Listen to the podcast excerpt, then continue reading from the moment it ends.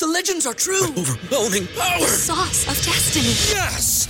The most legendary sauce has arrived as McDonald's transforms into the anime world of WickDonald's. The greatest flavors unite in all new savory chili McDonald's sauce to make your 10-piece Wick Nuggets, fries, and Sprite ultra powerful. Unlock manga comics with every meal and sit down for a new anime short every week only at WickDonald's. Ba-da-ba-ba-ba, go! I participate in McDonald's for a limited time while supplies last. ¿No se merece tu familia lo mejor? Entonces, ¿por qué no los mejores huevos? Ahora, Egglands Best están disponibles en deliciosas opciones. Huevos clásicos, de gallina libre de jaula y orgánicos de Egglands, que ofrecen un sabor más delicioso y fresco de granja que le encantará a tu familia. En comparación con los huevos ordinarios, Egglands Best contiene la mejor nutrición como 6 veces más vitamina D, 10 veces más vitamina E y el doble de omega 3 y B12. Solo Egglands Best. Mejor sabor, mejor nutrición, mejores huevos. Visita egglandsbest.com para más información.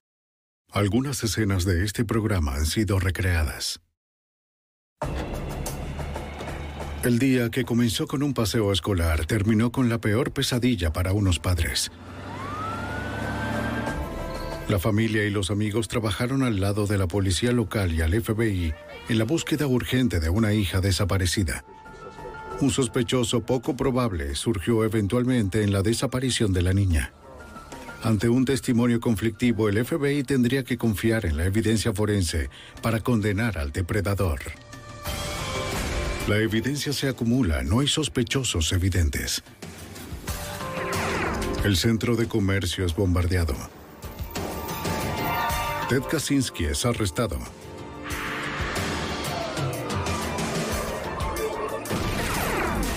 Fugitivo a un prófugo.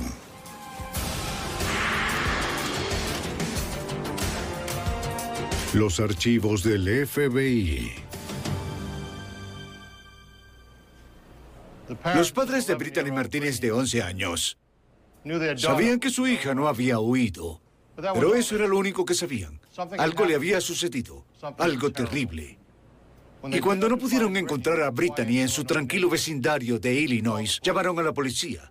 Soy Jim Castron, exdirector del FBI en Nueva York. El FBI pronto tuvo que lidiar con reportes de testigos conflictivos, pistas falsas y ausencia de evidencias. Los agentes no se detuvieron hasta encontrar a Brittany y descubrir la verdad. Una familia destruida. Chicago en Illinois y sus suburbios aledaños son el hogar de alrededor de 10 millones de residentes de diversos orígenes e ingresos.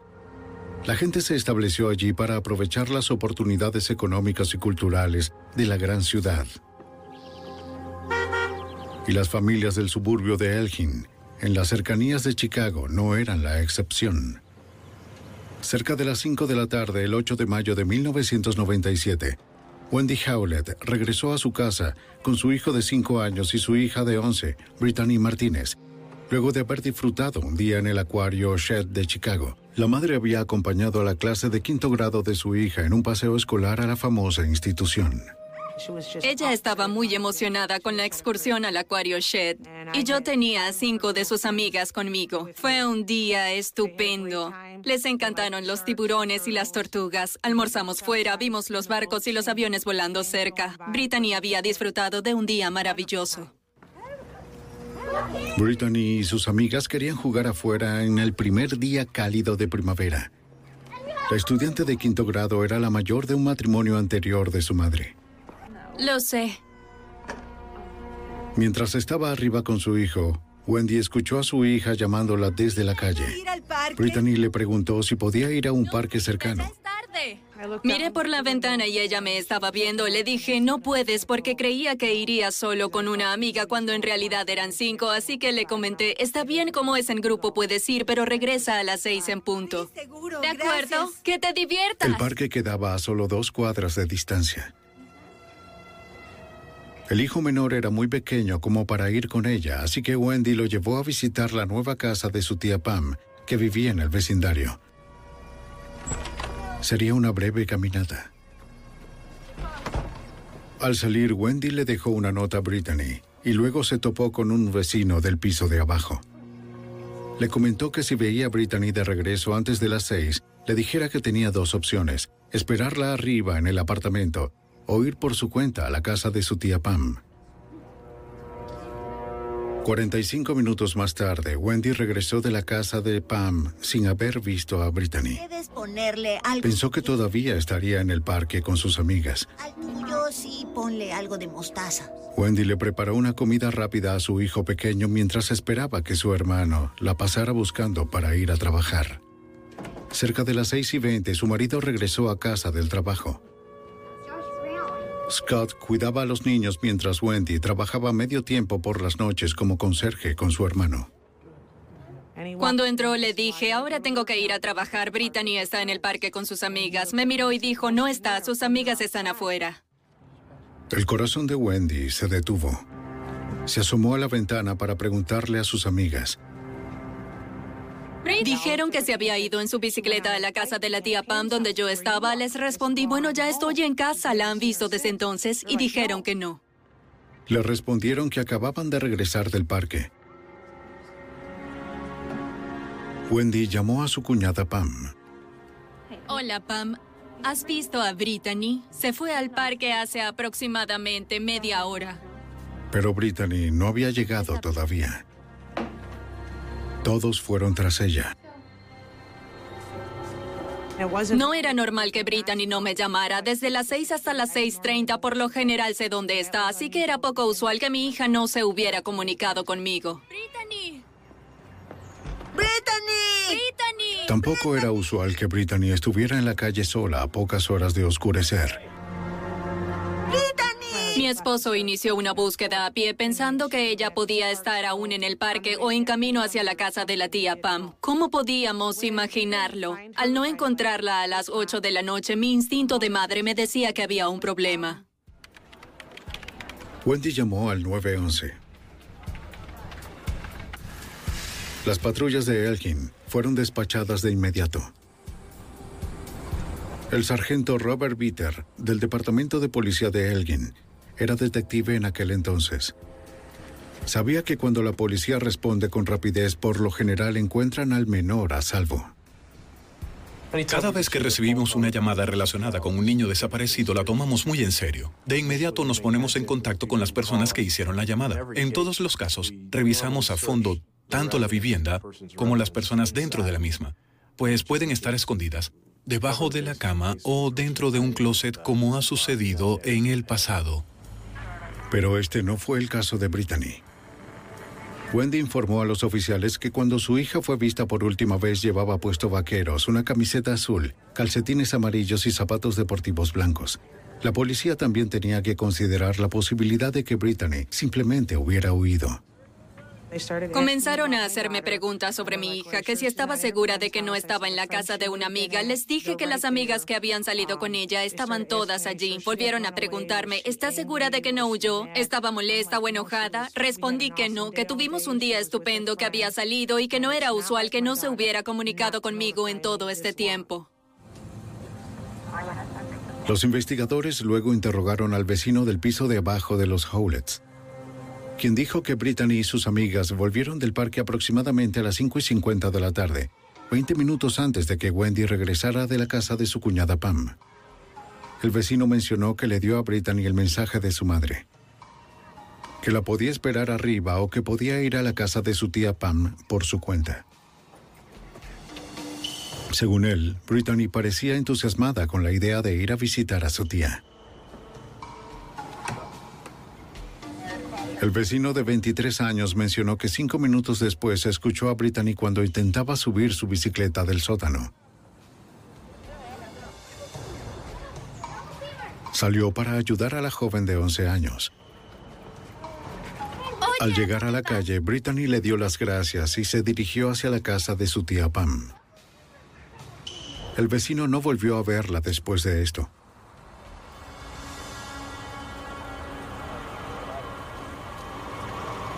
A medida que se difundía la noticia sobre la desaparición de Brittany, más policías y miembros de la familia se reunían para ayudar en la búsqueda. Cerca de las nueve de la noche, el hermano menor de Wendy, Eddie Milke, se presentó en el sitio.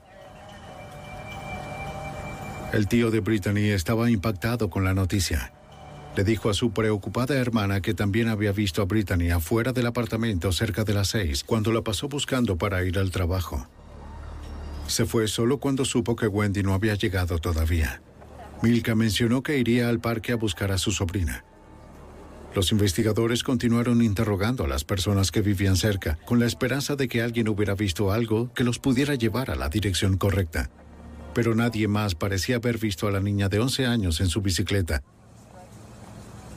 Los vecinos no reportaron disturbio alguno, ni ninguna actividad inusual en el vecindario. Fue un día muy agradable. No había señal de que la hubieran tomado por la fuerza, así que Estábamos muy preocupados. Los buscadores se desplegaron en todas las direcciones posibles en las que la alumna de quinto grado hubiera podido estar. Comenzaron en el parque donde Brittany había estado jugando con sus amigas. Un helicóptero se unió a la búsqueda. Otros voluntarios buscaron en los basureros y callejones de la zona pero Brittany y su bicicleta parecían haber desaparecido sin dejar rastro. A medida que la noche avanzaba, los buscadores regresaban cansados y desanimados. Wendy se quedó en la casa con la esperanza de obtener noticias sobre el paradero de su hija. Durante la búsqueda quise salir para ayudar, pero me aconsejaron que me quedara en la casa para estar allí en caso de que llamara o de que alguien pidiera un rescate o lo que fuera. Así que me quedé a pesar de lo difícil que fue. Pero no hubo ninguna llamada ni nada. Mi esposo, mi mamá, mis hermanas, todos ellos se habían incorporado a la búsqueda en la zona y en los parques. Continuaron buscando durante toda la noche.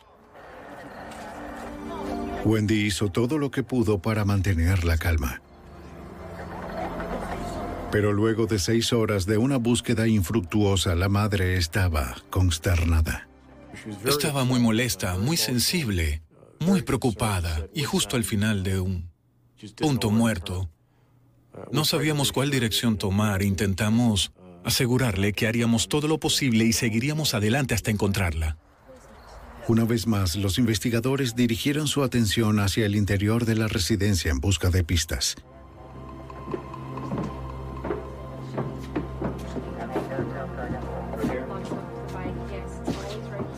En el sótano se sorprendieron al encontrar la bicicleta de Brittany.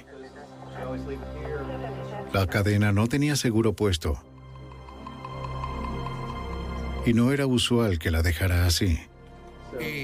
¿Pudo escuchar algo? La bicicleta era el bien más preciado de Brittany.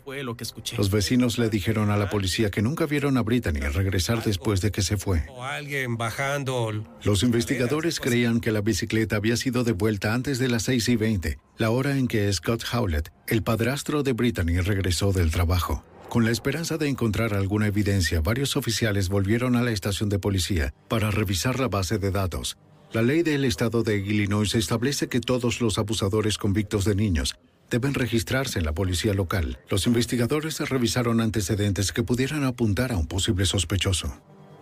Resultaba obvio que la preocupación número uno era que alguien de la zona pudiera tener una tendencia hacia este tipo de comportamiento y hubiera secuestrado a la niña y decidimos que volveríamos a los agresores sexuales esto. Descubrieron que un agresor sexual registrado vivía a unas pocas cuadras del apartamento de la joven desaparecida. Los oficiales locales sabían que el sujeto era un indigente que vivía en su camioneta. También sabían dónde solía estacionarla durante la noche. Brittany, ¿estás ahí? Si la joven desaparecida estaba adentro, los investigadores no querrían propiciar que hiciera algo desesperado. Pero Brittany no estaba allí. Nada en el interior indicaba que Brittany hubiera estado en la camioneta. Él afirmó que no tenía conocimiento de la niña desaparecida y ofreció a los detectives un recuento de las actividades del día.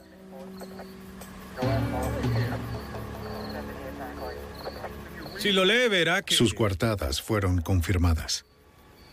Gracias. No, gracias a usted. Que tenga una buena noche.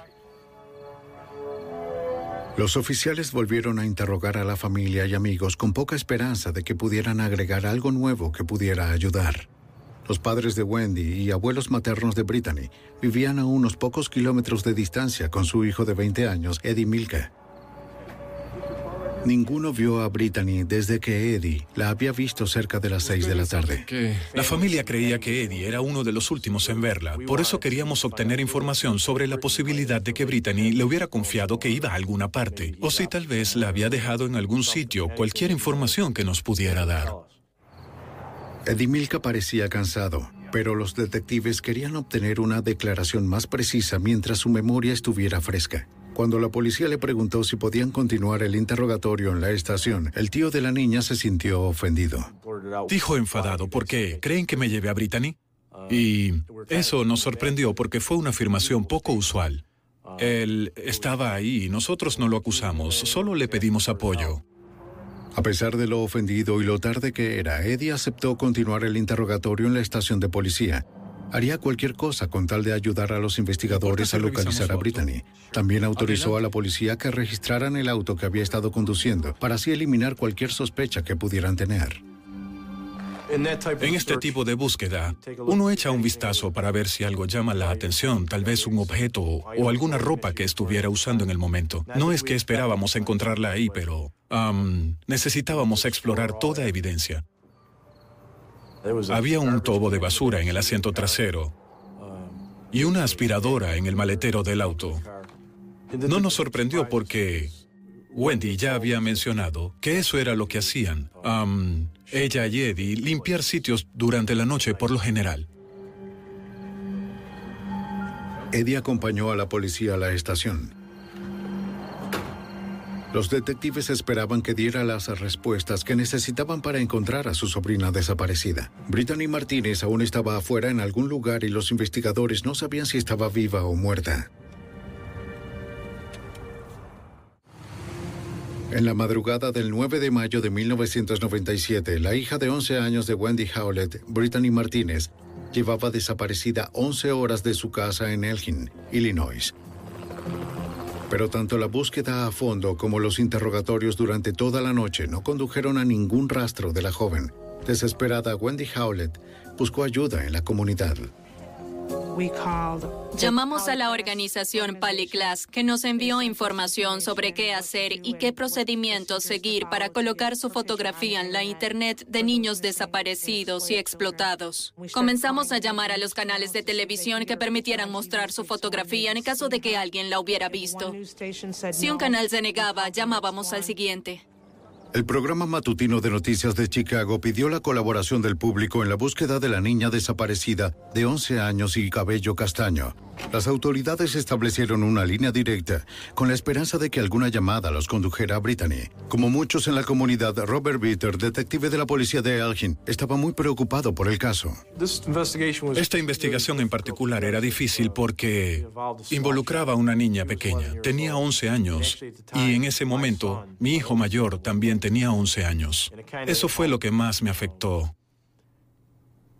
Cuando uno recibe estos casos, 99 de cada 100 veces se encuentra a la persona con gran rapidez, pero a medida que pasa el tiempo se vuelve muy agotador. Intentar determinar dónde pudiera estar la persona. Bien, Eddie, dime qué sucedió. En una carrera contra el tiempo, los detectives acudieron al tío de Brittany, Eddie Milka, en busca de ayuda. Aunque el conserje de 20 años se mantuvo despierto toda la noche, los detectives le pidieron detalles sobre lo que podía recordar de la última vez que vio a su sobrina.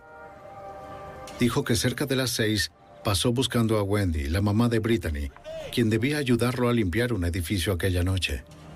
Eddie recordó haber visto a su sobrina afuera con la bicicleta. Le preguntó dónde estaba su madre y Brittany le respondió que no estaba en la casa. Eddie no pudo esperar a su hermana porque tenía que ir a trabajar, de modo que se despidió, abrazó a su sobrina y se fue a las 6 y 15. Mencionó que no estaba seguro de que Brittany hubiera guardado la bicicleta después de todo. Cerca de las 6 y 45, Eddie se detuvo en una tienda para comprar un paquete de cigarrillos camino al trabajo. Estuvo en el trabajo hasta las 8 y 30 y se enteró de que Brittany había desaparecido cerca de las 9. Aquella noche revisó dos parques donde sabía que Brittany jugaba con frecuencia, pero al igual que la familia no encontró nada. Luego se detuvo en la casa de unos amigos y admitió haber fumado marihuana con ellos. En ese momento ya estaba agotado y quería dormir un poco. Él nos dijo, escuchen, creo que van a tener que dejarme ir porque no tengo más nada que decir, estoy cansado y quisiera irme a casa. En este punto ya habían transcurrido tres horas de entrevista y no teníamos ninguna razón para retenerlo. Así que lo llevamos a su casa. Con el tiempo en contra, la policía de Elgin contactó a la oficina de campo del FBI de Chicago.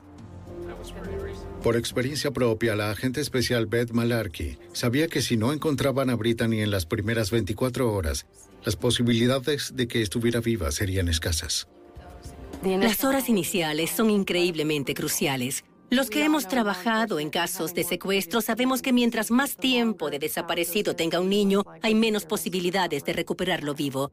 Y nuestra misión es recuperar al niño con vida. El FBI ofreció más personal a las autoridades locales, además de un sistema computarizado que ayudó a ordenar, hacer referencias cruzadas y manejar la evidencia. Recursos que se volvieron muy valiosos por las innumerables llamadas entrantes. Hubo cientos de pistas que ingresaron debido al número de teléfono que se dio al público para que cualquiera que tuviera alguna información llamara. Todas esas pistas se catalogaron y revisaron, al igual que las coartadas de la gente. Los investigadores también decidieron realizar un seguimiento a las coartadas de Eddie Milka. Interrogaron al presidente de la compañía cuyo edificio Eddie tenía programado limpiar la noche anterior. El ejecutivo trabajó hasta tarde esa noche y no vio a nadie más en el edificio. Cuando se subió al auto a las 8 y 15, su auto era el único en todo el estacionamiento. Además, los investigadores revisaron la tienda donde Milka dijo haber comprado los cigarrillos. La tienda estaba equipada con cámaras de vigilancia de 24 horas. Así que los detectives revisaron el video del 8 de mayo desde las 6 hasta las 8 de la noche. Pero no vieron al tío de Brittany entrar a la tienda. Eddie Milka había mentido sobre su paradero. Los otros miembros de la familia fueron interrogados y lo que dijeron resultó ser cierto. Todos los paraderos fueron corroborados y otras personas pudieron corroborar sus declaraciones. En cambio, lo que Edward Milka nos dijo resultó no ser cierto. Pero descubrir que Milka había mentido no probaba ningún delito, ni tampoco condujo a los investigadores a estar más cerca de encontrar a la joven. Ya habían transcurrido casi 24 horas desde que se reportó la desaparición de Brittany. Los investigadores continuaron con la búsqueda de todas las pistas posibles. En ese momento estábamos recibiendo pistas telefónicas continuas. Las personas, ciudadanos, la comunidad llamaba para apoyarnos con informaciones posibles. Tal vez la habían visto en alguna parte. Los testigos aseguraron haber visto a Brittany en muchos lugares de la zona, hasta en un restaurante. La policía despachó a sus oficiales para que inspeccionaran cada sitio. Tanto el público como los investigadores se aferraron a la posibilidad de que Brittany aún estuviera viva. Soy del departamento de policía. Estamos buscando esta Pero joven. cada vez que los oficiales respondían las llamadas se sentían decepcionados. La policía solo descubrió historias contradictorias y relatos no confirmados. Al final del primer día, los investigadores se vieron obligados a considerar la posibilidad de que ya no buscaban a una víctima viva. Tienen que ver esto.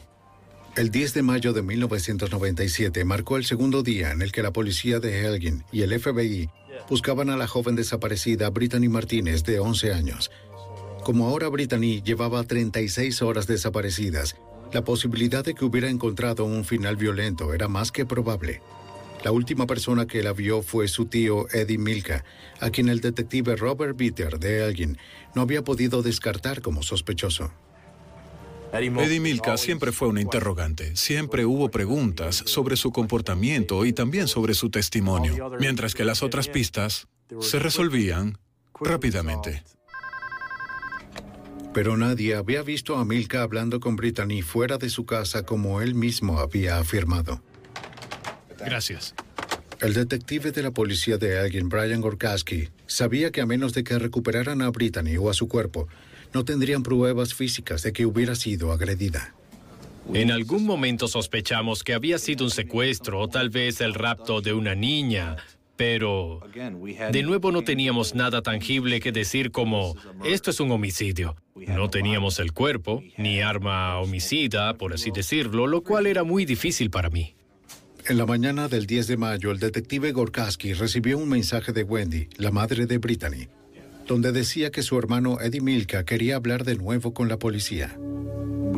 Queríamos interrogar de nuevo a Eddie Milka, que viniera y hablara con nosotros voluntariamente. Y si lo hacía, queríamos tanta información sobre su pasado como la que pudiéramos reunir, por lo que nos complació que nos hubiese dado esos antecedentes. Wendy Howlett se refirió a su hermano como una persona lenta.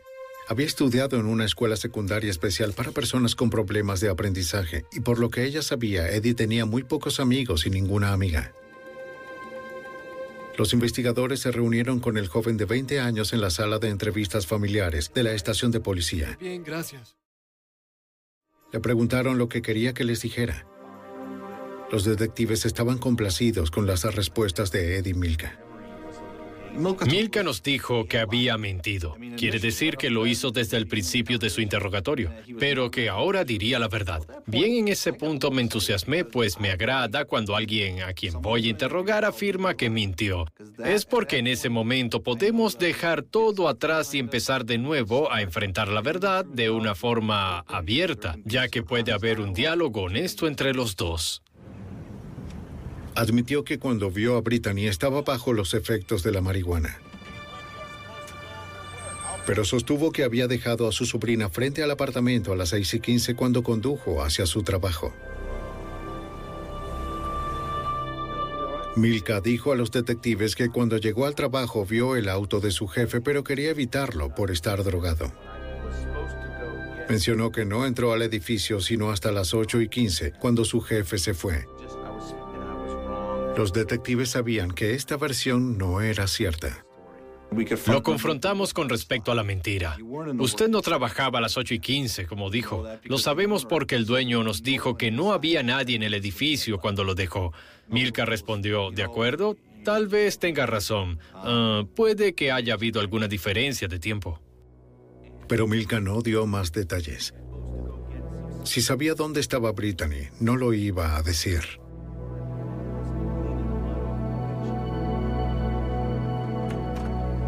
Los investigadores intentaron una nueva táctica. Vamos a tomarnos Le dije que se imaginara dónde podía estar Brittany en ese momento, porque él fue el último en verla. Se frotó las sienes y cerró los ojos.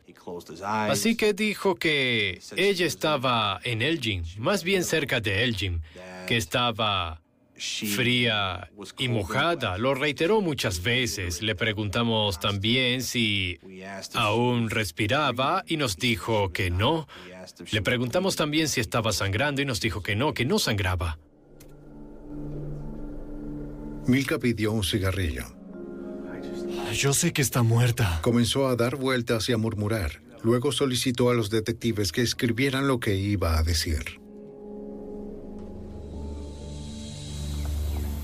Milka afirmó tener una visión de Brittany dentro de un viejo auto gris junto a dos sujetos tomando cerveza. También veía granjas, un camino de tierra, grava, rocas, además de un riachuelo.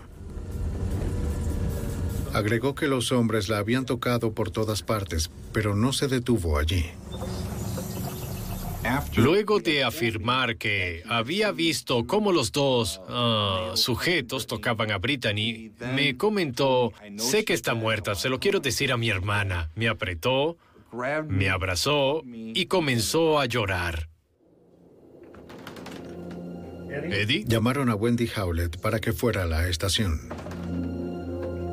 Al llegar, notó que su hermano había estado llorando y le preguntó qué era lo que tenía que decir. Una vez más, Eddie Milka cambió su relato. Él solo me miró y dijo, yo no lo hice. Ya sabes, intentan meterme cosas en mi cabeza y yo solo quiero irme a casa. Me dicen que Brittany está muerta, pero aún está viva y tenemos que encontrarla. Como Milka nunca admitió ningún delito en su testimonio sobre la visión que había tenido, la policía no podía retenerlo por más tiempo. Wendy llevó a su hermano hasta su casa. Los investigadores interrogaron a los dos amigos con los que Milka había fumado marihuana el día en que Brittany desapareció. Confirmaron que habían estado con Eddie hasta 10 minutos antes de las 6 cuando se fue al trabajo. Milka les dijo que regresaría para ver el partido de los Toros de Chicago. Cuando regresó aproximadamente a las 10 y 30 de esa misma noche, Milka estaba molesto y llorando. Les dijo que su sobrina Brittany había desaparecido. ¿Qué sucedió? Luego bebieron varias cervezas y vieron el resto del partido. Eddie dejó la casa de ambos cerca de la una de la madrugada y los amigos no tenían más nada que agregar. Los investigadores aún no tenían pruebas de que Milka hubiera secuestrado a Brittany ni ninguna otra pista sobre dónde podía estar. Ya había transcurrido una semana y aún no habíamos determinado qué podía haber sucedido con ella, que estuviera bien, como pudiera ser que la hubieran secuestrado o liberado. Así es como se resuelven estos casos. En algunos, los más peligrosos, un sujeto es el que secuestra y luego la libera. El 17 de mayo de 1997, nueve días después de la desaparición de Brittany, una pareja navegaba por el río Kishouki, a 29 kilómetros en las afueras de Elgin, cuando hicieron un descubrimiento espantoso. Encontraron el cuerpo de una joven que había sido arrastrado hasta un banco de arena. Estaba desnuda de la cintura para arriba y severamente descompuesta. La pareja aterrorizada se dirigió hasta la orilla para luego llamar de inmediato a la policía. El 17 de mayo de 1997, nueve días después de que reportaran la desaparición de Brittany Martínez, de 11 años, en Elgin, Illinois, el cuerpo de una joven fue descubierto a 29 kilómetros de su casa, en el río Kishouki. El teniente Gene Lowery del Departamento del Alguacil del Condado de McHenry investigó el caso. En ese momento no estábamos seguros de que fuera Brittany Martínez. Conocíamos otros casos de desaparecidos de nuestra jurisdicción del Departamento del Alguacil, pero ninguno que fuera mujer o dentro del mismo rango de edad. Ah, por eso comenzamos a indagar más allá de nuestra jurisdicción con otros departamentos de policía para determinar si alguna persona desaparecida coincidía con eso. Tanto la policía cercana de alguien como el FBI fueron contactados con la idea de poder establecer si la niña muerta era Brittany. La agente especial Beth Malarkey creía que al fin la habían encontrado. Los que estuvimos relacionados con la investigación conocíamos la descripción de Brittany, cómo era su apariencia, cómo lucía su cabello, la ropa que usaba cuando desapareció, y aunque al cuerpo hallado en el banco de arena le faltaba la camiseta, el resto se parecía mucho a Brittany Martínez. El cabello oscuro, los vaqueros, los calcetines y los zapatos deportivos que llevaba puestos. Resultó imposible identificar a la víctima visualmente o determinar de inmediato cómo había muerto. Los investigadores no pudieron detectar ninguna herida externa. Creían que era probable que hubiera muerto en algún otro lugar y luego la hubieran lanzado al río. ¿Sabes qué? El estado de ánimo entre los investigadores era sombrío. Fue muy triste el enfrentar que teníamos a una niña muerta en la investigación. La investigación cambió de una niña desaparecida a una niña probablemente asesinada. Y eso transformó por completo el tono del caso. El área circundante impactó al detective Brian Gorkaski por su similitud con el sitio que Eddie Milka describió en su declaración sobre la visión que había tenido. La escena del río Kishwaukee en este punto parecía más bien la de un riachuelo con poca agua y no necesariamente lo que uno imagina de cómo luciría un río. Habían rocas, caminos de tierra, granjas, muy similar al paisaje que Eddie había descrito cuando relató su visión. Para poder comprobar que la visión de Milka descrita en su testimonio no era una mera coincidencia, necesitarían una prueba que pudiera vincularlo al lugar. Llamaron al equipo de recuperación de evidencias del FBI especializado en ciencias forenses del crimen. Fue la misma unidad que inspeccionó a fondo los escombros del vuelo 103 de Pan Am y el atentado en la ciudad de Oklahoma. El ERT, por sus siglas en inglés, es un equipo muy entrenado, profesional y organizado en la forma en que conducen la búsqueda en la escena del crimen. Y como para ese momento ya parecía una investigación de homicidio, cada pieza de evidencia era en extremo importante. Los técnicos forenses tomaron muestras del suelo, agua y plantas, así como de los insectos que habían colonizado el cuerpo. Con base en el desarrollo de las larvas, los científicos determinaron que la víctima murió a las 2 de la tarde, a más tardar del 9 de mayo, el día después de la desaparición de Brittany. Esa noche, Wendy Howlett rezaba para que no fuera Brittany. Todavía mantenía la esperanza de que no fuera mi hija. Y esperaba que tampoco fuera la de nadie más. Era la pequeña niña de alguien, pero quería que no fuera la mía. Dos días después, los registros dentales confirmaron que los restos pertenecían a Brittany Martínez.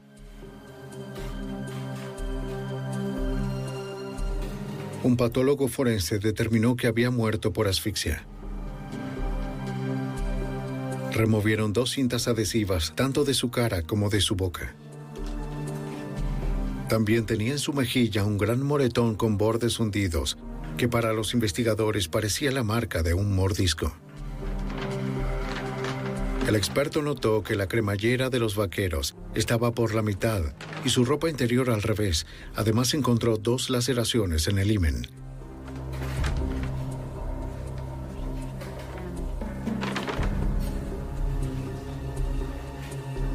El patólogo concluyó que la joven de quinto grado había sido agredida sexualmente justo antes o después de su muerte.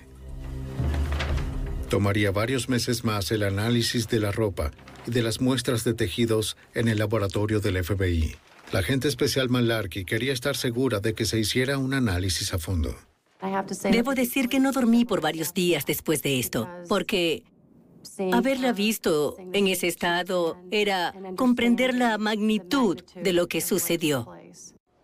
El detective Robert Bitter esperaba que el hallazgo del cuerpo y la ropa de Brittany ofrecieran la evidencia física necesaria para atrapar al asesino.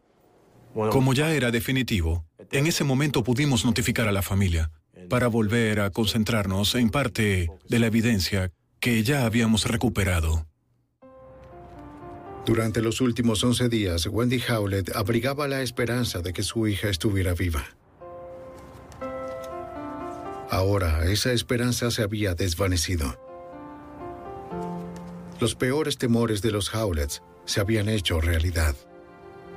Cuando me dijeron que era mi hija fue el peor sentimiento que alguna vez pude soportar. No puedo describir el dolor que sentí porque era mi única hija y no le deseo esto a nadie. Ni siquiera a mi peor enemigo le deseo algo así. Una hora después de que mi hija fue hallada, pudieron confirmar que era ella. Fui a su habitación donde comencé a romper cosas y entonces me enojé más todavía porque estaba rompiendo sus cosas cuando en realidad lo que deseaba era que estuviera viva, aunque sabía que no era cierto. Los investigadores especulaban acerca de cómo el cuerpo de Brittany había ido a parar a un río a 29 kilómetros de su casa. El teniente Jean Lowery le preguntó a su madre si el sitio le parecía significativo.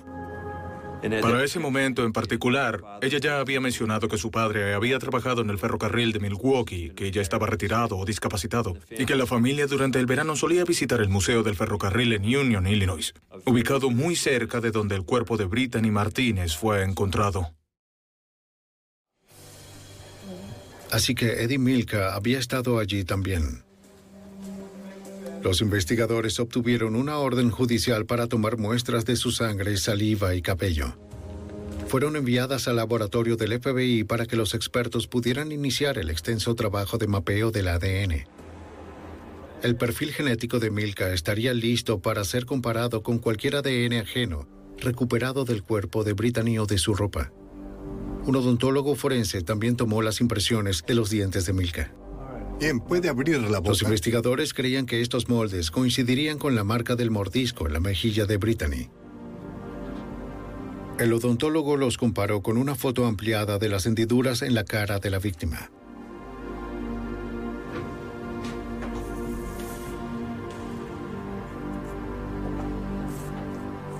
Los dos parecían coincidir.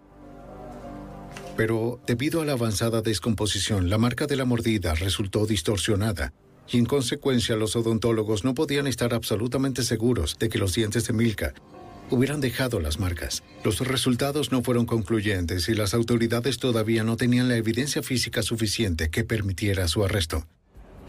Obtuvieron una orden de cateo para registrar su auto, un Lincoln Town Car que creían había utilizado para llevar a Brittany hasta el río. Las muestras de suelo recolectadas de los neumáticos resultaron muy comunes como para demostrar por dónde había circulado el auto. Los investigadores esperaban que algo en su interior pudiera ser más contundente. Entre el desorden del asiento trasero, los agentes encontraron un vaso de un restaurante de comida rápida. La tapa estaba teñida de rojo como si fuera sangre y además tenía la huella parcial de una palma de la mano que coincidía con la de Eddie Milka. También encontraron huellas digitales tanto de Brittany como de su madre descubrieron más manchas rojas en la alfombra del piso del asiento trasero. Los agentes aseguraron muestras de las fibras de la alfombra y de la tapicería. Más de 140 piezas fueron recolectadas del auto y enviadas al ya creciente cúmulo de evidencias del laboratorio del FBI. Como al laboratorio le tomaría meses completar los análisis, el teniente Lowery pidió a los familiares de Brittany que recordaran si alguien había resultado herido dentro del auto. La abuela materna de Brittany recordó que la niña de 11 años tuvo una hemorragia nasal en el auto un día de una salida familiar. La otra abuela de Brittany dijo que ella también estuvo presente ese día pero no recordaba el incidente. La familia Milka describió la escena como cierta, que la nariz le sangró dentro del auto, como si el incidente hubiera ocurrido. El otro lado de la familia describió una imagen drásticamente distinta, que no había ninguna evidencia en lo absoluto, de una hemorragia nasal. Los miembros de ambos lados de la familia se volvieron en contra. Los Milkas creían que Eddie no podía haber asesinado a Brittany. La parte más compleja de esta investigación fue, de hecho, que nuestro principal sospechoso era un miembro de la familia. Es evidente que se genere un problema familiar cuando resulta que algún miembro de la familia es el sospechoso del caso. Se volvió una situación difícil de superar ya que queríamos que la familia continuara cooperando. Pero no fue así porque sospechábamos precisamente de uno de los suyos. Aunque la evidencia circunstancial apuntaba a Eddie Milka, tanto los relatos contradictorios como la falta de una evidencia física confirmada hacían pensar que los investigadores nunca podrían acusar al tío de Brittany del homicidio. A principios de diciembre de 1997, ya habían transcurrido seis meses y medio desde que el cuerpo de Brittany Martínez, de 11 años, fue hallado en un río a 29 kilómetros de su casa. El tío Eddie Milka, de 20 años, era el principal sospechoso y estuvo de acuerdo en proporcionar muestras de tejido, aunque su lado de la familia creyera que él no era el responsable. Sin ninguna evidencia física sustancial, sería muy difícil para el FBI y los investigadores locales acusarlo de asesinato. Los especialistas del laboratorio criminal del FBI en Washington, D.C., llevaban meses examinando cientos de piezas de evidencia recolectada durante la investigación. Karen Lanning, una científica de la unidad de evidencias del FBI, recibió la ropa de Brittany y coordinó su análisis.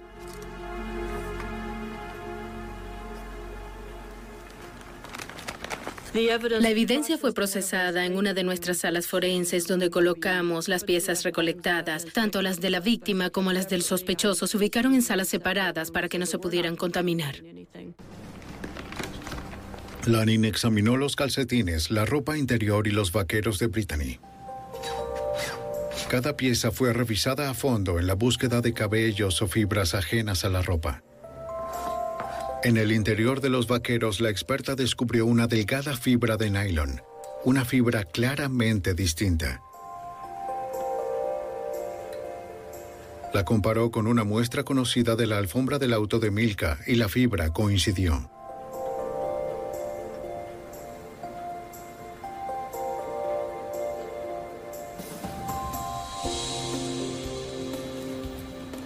En cuatro exámenes adicionales, los resultados fueron siempre los mismos. Los investigadores creían que Brittany había estado en el auto de Milka donde la habían despojado de sus vaqueros, pues la fibra de la alfombra se encontraba en la parte interior.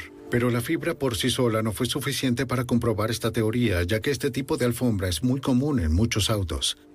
No podía afirmar que la fibra provenía de aquella alfombra en particular o de otras alfombras similares. Así que si hubieran dos autos iguales, no podría establecer que fuera la del auto A o la del auto B. Los investigadores esperaban que el resto de la evidencia resultara más concluyente. En especial la agente Melissa Smers, jefa de la Unidad 2 del ADN mitocondrial del laboratorio del FBI, especialista en serología y ADN nuclear. Su tarea era determinar si algunos de los fluidos sexuales de la víctima o del sospechoso estaban presentes en la evidencia, pero descubrió que la ropa de Brittany estaba demasiado contaminada para un análisis. Brittany llevaba muerta cerca de nueve días cuando fue encontrada. Debido a esto había comenzado a descomponerse y la ropa que tenía puesta mostraba también evidencia de esa descomposición. La agente Smers se enfocó más bien en las manchas rojas encontradas en el vaso de comida rápida y en la alfombra que se tomó del auto de Milka. Determinó que las manchas eran de sangre humana. Y mediante un análisis de ADN pudo determinar a quién pertenecía. La experta comparó muestras conocidas del ADN de Eddie Milka y de Brittany con las del vaso y la alfombra. La agente Smers concluyó que la sangre encontrada en el auto era de Brittany. La probabilidad de que alguna otra persona hubiera derramado sangre en el vaso era de 6.4 millones a 1. Suficiente como para emitir una orden de arresto para Eddie Milka. El 18 de diciembre de 1997, siete meses después de la desaparición de Brittany, Eddie Milka fue acusado de asesinato, secuestro agravado y asalto criminal a una niña. Su arresto tomó a su hermana Wendy Howlett por sorpresa. No solo perdí a mi hija, sino que ahora iba a perder a mi hermano por un crimen que no cometió. Estaba más aturdida y conmocionada que cualquier otra cosa. Saben, esto no podía estar pasando, esta pesadilla tenía que parar en algún momento. Para proteger a su hermano, Wendy Howlett dijo que era muy poco probable que Eddie hubiera conducido hasta el río en el condado de McHenry, porque nunca antes había estado allí. Le dijo al teniente Gene Lowery que el Museo del Ferrocarril, a donde solían ir, no quedaba en esa zona como lo había afirmado con anterioridad. Wendy empezó a cambiar su historia, cualquiera que fuera la razón, y retractándose de sus afirmaciones. Esto nos forzó a interrogarla de nuevo para determinar su posición con respecto a sus propias declaraciones, porque eran la clave a la hora de confirmar la conexión con el condado de McHenry. Gis McAuliffe, de la oficina del fiscal del condado de McHenry, sabía que el juicio sería difícil.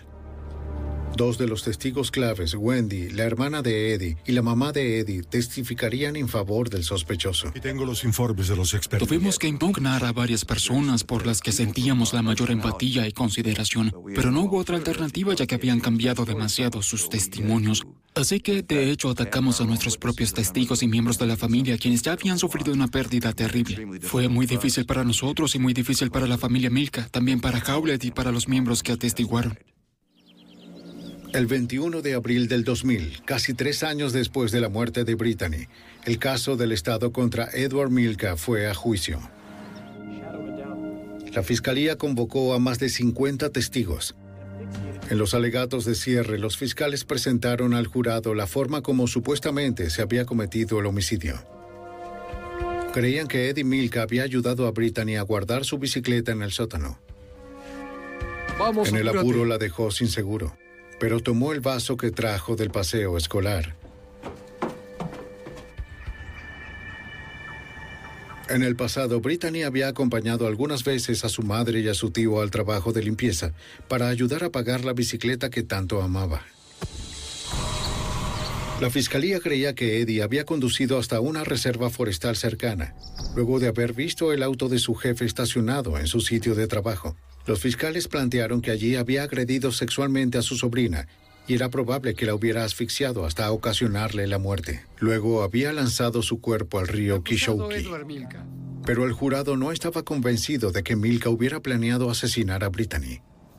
El jurado se retiró y cuando regresó no lo encontró culpable de asesinato en primer grado. Creían que no había asesinado intencionalmente a su sobrina. En el segundo cargo de homicidio, mientras cometía un delito de agresión sexual, el jurado encontró a Edward Milka culpable. Muchos investigadores, como el teniente Lowry, sintieron empatía por la pérdida de Wendy Howlett. El veredicto ofreció poco consuelo a la familia. Esto fue una tragedia, una tragedia humana. No hay otra manera de decirlo.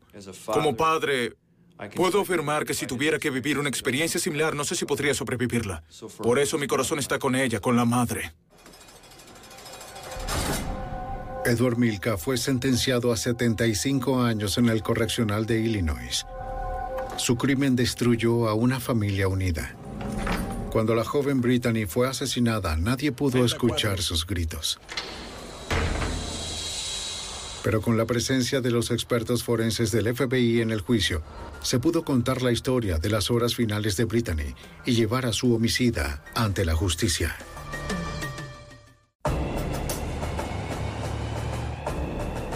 En el verano de 1988, una mujer adinerada de Jackson, Mississippi, desapareció de su hogar a plena luz del día. La única pista que dejaron fue una misteriosa nota de rescate. El FBI y la policía local lucharon por encontrar respuestas en ese mensaje enigmático para poder hallar al secuestrador y recuperar a la víctima antes de que se agotara el tiempo. La evidencia se acumula, no hay sospechosos evidentes. Asesino serial en fuga. Ted Kaczynski es arrestado. Fugitivo a un prófugo.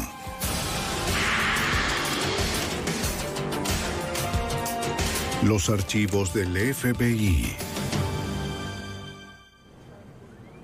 Un atrevido secuestro y una extraña nota de rescate desconcertaron a las autoridades de Mississippi. La víctima era la esposa de un potentado hombre de negocios. Una lista de 12 nombres y unas gotas de sangre fueron las únicas pistas sobre su destino. Soy Jim Castro, exdirector del FBI en Nueva York. La nota de rescate le dio al FBI sus primeras pistas, pero el caso no era tan claro. Resolverlo requería de la perspicacia de un perfilador experto y la perseverancia de una familia, las autoridades locales y el FBI. Desaparecida.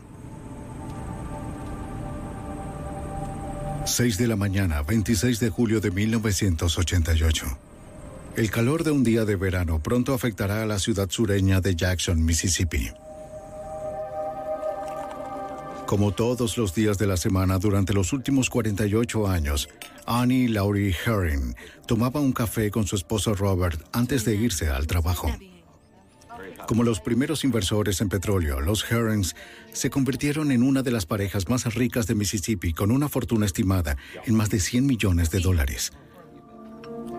Ese día, Annie Laurie Herring sería la anfitriona de su club de bridge en casa la misma casa donde crió a dos hijos y vivió con su esposo desde que eran recién casados. A las 3 y 30, el juego de bridge de la señora Heron había terminado y sus amigos se habían marchado. La ama de llaves terminó de limpiar luego del juego de cartas y verificó si la señora Heron necesitaba algo más. Que tengas un buen día. La mujer de 73 años dijo que todo estaba bien. Annie Heron planeaba pasar el resto de la tarde leyendo hasta que su esposo regresara.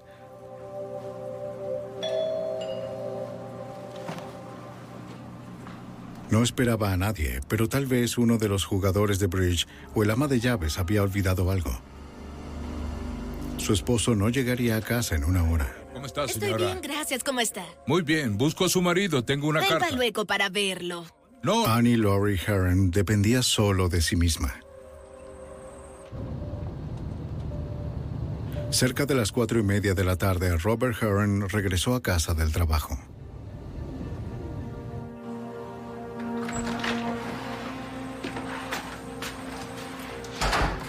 Annie, ya llegué. Vio que su esposa no estaba en casa y supuso que estaba fuera con sus amigos o su hija. Al ver que su esposa no había regresado a las cinco y media, pensó que era extraño que no hubiese llamado o dejado una nota.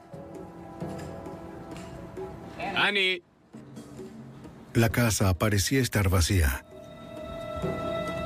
Annie.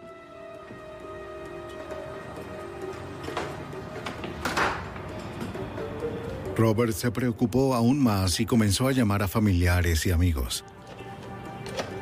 Eh, ningún lugar que pueda decir. Nadie había visto a Annie desde el juego de bridge. Tengamos que hacer otra cosa. Gracias. El yerno de Robert, que vivía cerca, dijo que iría de inmediato. Papá. El yerno dijo que él y su esposa no habían tenido noticias de la señora Heron ese día. Oh, aquí mismo.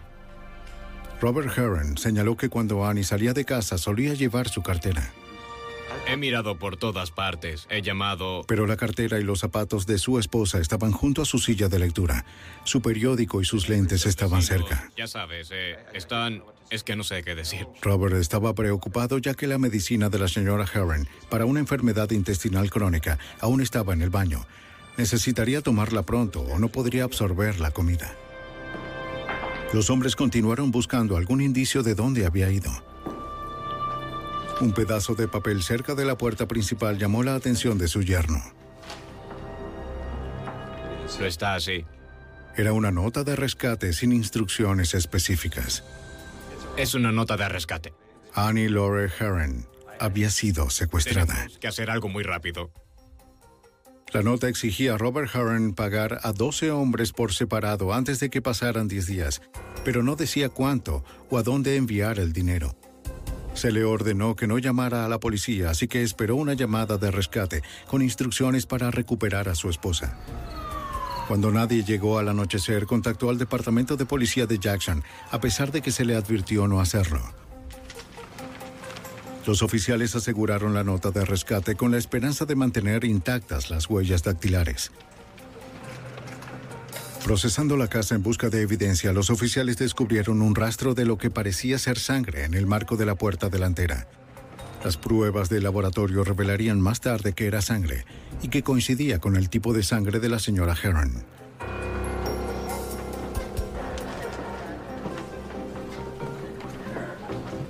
Un detective de la policía de Jackson interrogó a Robert Johnson, Heron. del Departamento de Policía de Jackson.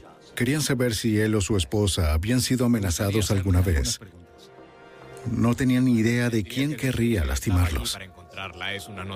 Si la señora Heron estuviese sin su medicación por mucho tiempo, su condición intestinal se volvería crítica. Fue doblado de esa forma. El secuestro es un delito que debe resolverse con rapidez o las posibilidades de rescatar a la víctima serán escasas. Esa noche la policía de Jackson contactó al agente especial Patrick McLennan de la oficina local del FBI en Jackson para llevar los recursos del gobierno federal de inmediato. Bajo la figura del secuestro federal, el FBI tiene jurisdicción cada vez que una persona es secuestrada en los Estados Unidos. La presunción en este caso, por supuesto, era que se había producido un secuestro. Se había hecho una demanda de rescate y la posibilidad de viajar entre estados es de hecho la razón por la cual el FBI se involucra en este tipo de asuntos. El FBI llamó al fiscal federal James Tucker, quien asesoraría a los investigadores en asuntos legales mientras el caso se desarrollaba. Como la mayoría de los residentes de Jackson, Tucker sentía gran admiración por los Herons. Robert Heron era un hombre hecho por sí mismo y en el momento de este incidente que fue en 1988, el señor Heron fue considerado quizás uno de los magos financieros más destacados aquí en el área de Jackson. Era muy conocido en la comunidad empresarial, era una persona generosa, por lo que se estaba haciendo célebre por sus particulares actos de generosidad. Al amanecer del día siguiente, los agentes del FBI y los técnicos de evidencia llegaron a la casa de los Herons. El detective de la policía de Jackson informó al agente del caso sobre lo que sabían hasta ese momento. El FBI estableció un puesto de comando satelital en la residencia e intervino el teléfono de los Herons, listo para rastrear cualquier llamada de rescate. Había pocas dudas de que el millonario Robert Heron era el verdadero Le objetivo. voy a hacer algunas preguntas que quizás le hayan preguntado. Sin embargo, al señor Heron no le habían dicho cuánto pagar para recuperar a su esposa. Era imposible cumplir o casi imposible cumplir con las demandas porque no eran específicas en sí mismas. A la señora Herring ni siquiera la mencionaban en la nota. No había garantías para su retorno seguro. La nota decía que los 12 hombres enumerados habían estado involucrados en la misma compañía de fotografía. Robert Heron explicó que una vez había sido presidente de la junta directiva de esa compañía. Algunos de los franquiciados de la compañía habían sido demandados para recuperar pérdidas, pero Heron no sabía cuáles. Parecía poco probable que los 12 hombres nombrados hubieran secuestrado a la señora Heron, pero tal vez uno o más de ellos estaban atacando a la compañía a través de Robert Heron. Los técnicos recolectaron muestras de cuadernos y documentos en la casa de los Herons. Compararon esos papeles con la nota de rescate para determinar si eran del mismo tipo.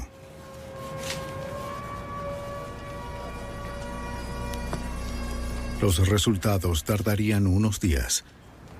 Entiendo lo que estaba pasando. Los investigadores buscaron cabellos, sangre y ropa en el exterior de la casa, cualquier cosa que pudiera revelar la identidad del secuestrador. Buscaron colillas de cigarrillos o evidencia de comida o bebida, señales de que alguien estaba vigilando la casa.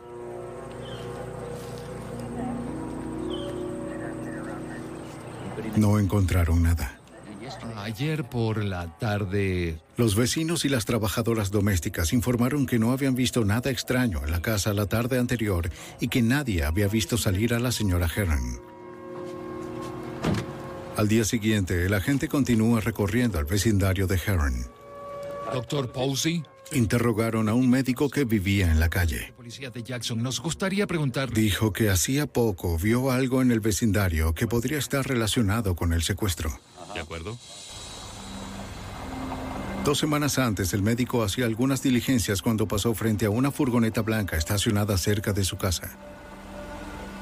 Desde esa ubicación, cualquiera en la furgoneta tendría una vista clara de la casa de los Heron. ¿Por aquí? Sí, unos 50 metros. Al principio, el doctor no pensó nada más. Pero cuando regresó a casa horas más tarde, la camioneta seguía allí. Pensando que el conductor necesitaba ayuda, el doctor se la ofreció. ¿Ayudarte en algo? ¿Qué es eso? Solo quería saber si No, podía ayudarte. me iré de En lugar de responder, el conductor preguntó si había una ley contra estacionarse en el vecindario. Fue una respuesta extraña, suficiente para que el médico recordara el incidente. Gracias, señor. Si recuerda algo más... Dijo que la furgoneta se marchó minutos Gracias, después. Un placer conocerlos. Los agentes continuaron recorriendo el vecindario de los Herons y encontraron a otro vecino que había visto una camioneta blanca en la calle tres meses antes. El otro vecino había visto una furgoneta similar a la descrita por el primer individuo, ubicada casi al frente a la residencia de los Hearing en los primeros días de abril de 1988. Sospechó lo suficiente de la furgoneta para apuntar el número de la matrícula. Si los investigadores encontraban esa furgoneta, también podrían encontrar a la señora Heron. Pero una verificación en la computadora reveló que la matrícula había sido robada de un automóvil en el aeropuerto de Nueva Orleans. Era otro callejón sin salida. Después de 36 horas de investigación y sin llamadas de rescate, los agentes esperaban que los resultados de laboratorio sobre la nota proporcionaran una nueva pista de la señora Heron o su secuestrador. Los examinadores del FBI primero determinaron que la nota fue escrita en un papel ajeno a la casa de los Herons. También compararon el tipo de letra con muestras conocidas de cada máquina de escribir fabricada en este siglo. La división de laboratorio pudo determinar que la carta de rescate fue mecanografiada por una máquina de escribir Royal fabricada entre 1912 y 1927. No había nada más en la carta del secuestro que diera a los analistas algún indicio para decirnos el fabricante del papel o si había alguna escritura con sangría u otra evidencia en la carta. Un examen de huellas dactilares latentes no reveló nada, y una mancha en la nota que se creía de sangre era demasiado pequeña para analizarla. Aunque ninguna evidencia en la nota ayudó a los agentes, esperaban que su mensaje lo hiciera. La nota exigía que Robert Heron pagara a 12 hombres que estaban involucrados en una compañía fotográfica. Quizás el secuestrador estaba entre ellos. Señor. Los agentes se enteraron de que la compañía había embargado a los 12 hombres, todos antiguos franquiciados, para cobrar grandes deudas. Gracias. Uno de los ejecutivos de la compañía proporcionó al FBI los archivos de la empresa y las fotos de esos hombres. ¿Llevará eso con usted? Sí, señor. Uno ya había fallecido. Los otros estaban dispersos por todo el país. Sí, señor. En la oficina local del FBI en Jackson, los agentes dividieron los 11 nombres y comenzaron a revisar los archivos y fotografías. Enviaron pistas a las oficinas del FBI en los pueblos y ciudades donde vivían ahora estos hombres, solicitando información adicional. Los agentes encontraron que muchos tenían problemas financieros. Trataron de determinar si estos hombres habían viajado cerca del vecindario de Heron cuando la furgoneta blanca se vio allí o después cuando ocurrió el secuestro. Agentes del FBI en todo el país comenzaron la vigilancia encubierta de los antiguos franquiciados. Esperaban que uno de los hombres los llevara a la enferma mujer de 73 años. Pero a medida que la investigación del secuestro llegaba a su tercer día, solo quedaban siete días para la fecha límite de la nota de rescate, y los agentes aún carecían de instrucciones sobre cómo recuperar a Annie Lori Harren con vida. Hola, ¿cómo está, señora? Estoy Han bien. pasado tres días desde que Annie Lori Harren, una longeva abuela, fue secuestrada de su casa de Jackson, Mississippi, a plena luz del día. Mm, bien. El FBI siguió vigilando a 11 hombres nombrados en la nota de rescate que se encontró dentro de la casa de los Herons. Los agentes no podían confrontar a los hombres. Un secuestrador atemorizado podría lastimar a la víctima. El agente especial Patrick McLennan esperaba que uno de ellos los llevara a la mujer desaparecida. Queríamos determinar si estaban viajando, incluso pequeñas distancias de sus residencias o negocios.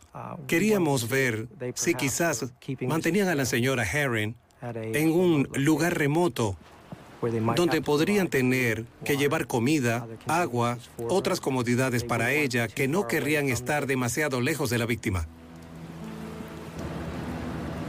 A pesar de los esfuerzos de docenas de agentes en todo el país, no descubrieron pistas directas sobre el paradero de la señora Heron. Pero aún se resistían a contactar a los 11 hombres de manera directa para no revelar la investigación. El FBI consideró la posibilidad de que el secuestrador pudiera ser alguien diferente a los hombres que figuraban en la nota. Los agentes contactaron a la Unidad de Ciencias del Comportamiento en la Academia del FBI en Cuántico, Virginia, para recibir asistencia. Los perfiladores en la unidad son agentes capacitados para determinar las características de los delincuentes a partir de los detalles de un caso. Un perfilador revisó la evidencia, en particular la nota de rescate, en busca de señales del aspecto psicológico del secuestrador. El perfilador informó de sus hallazgos a los agentes del FBI de Jackson que trabajaban en el secuestro de Heron. ¿Escuchar todos al mismo tiempo? Sí, espera un segundo. De acuerdo, adelante. En la llamada telefónica, el perfilador confirmó que el secuestrador podía ser uno de los 11 sospechosos bajo vigilancia. Años aquí que nadie más usaría. Y dado que todos esos hombres tenían al menos algo de educación universitaria, él creía que uno de ellos había escrito mal las palabras de forma deliberada y había usado una vieja máquina de escribir para despistar a los investigadores. El analista dijo que el secuestro fue un acto de venganza contra Robert Hearn por parte de un individuo paranoico que estaba dispuesto a matar. La unidad de ciencias del comportamiento creía que un perpetrador solitario era el responsable de este crimen, que sería un hombre blanco de mediana edad aproximada y que el individuo quizás trabajaría solo, aunque si trabajara en conjunto con otra persona, esa persona cumpliría un papel muy subordinado. El perfilador también concluyó que para ese momento había solo un 50% de probabilidades de que Annie Herons aún estuviese viva. Un detalle adicional llamó la atención del perfilador, una frase que no parecía coincidir con el resto de la nota y podría apuntar a la profesión del secuestrador. La nota decía, págales cualquier daño que se les deba. Si alguien muere, págale a sus hijos. Daños. Era un término legal.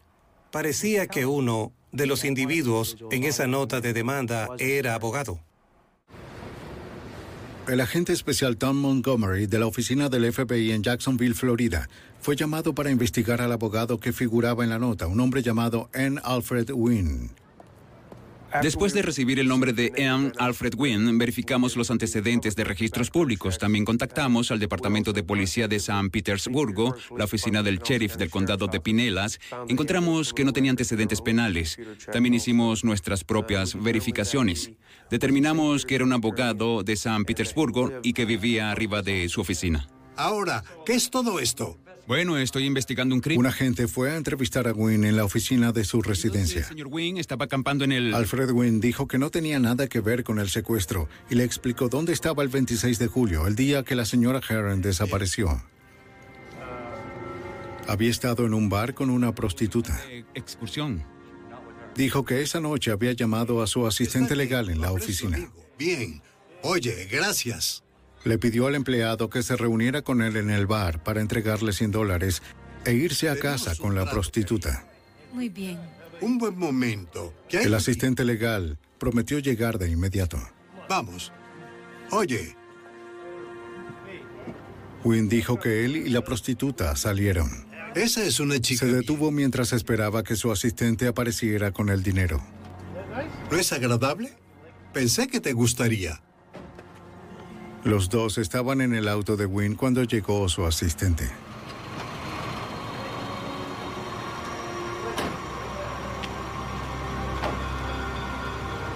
Hola, Don.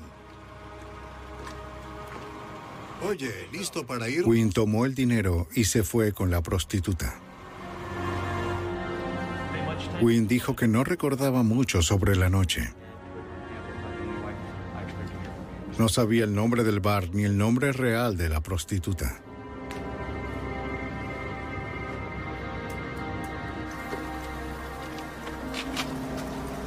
Al día siguiente, los agentes verificaron la coartada con el asistente legal de Wynn cuando el abogado estaba fuera de la oficina.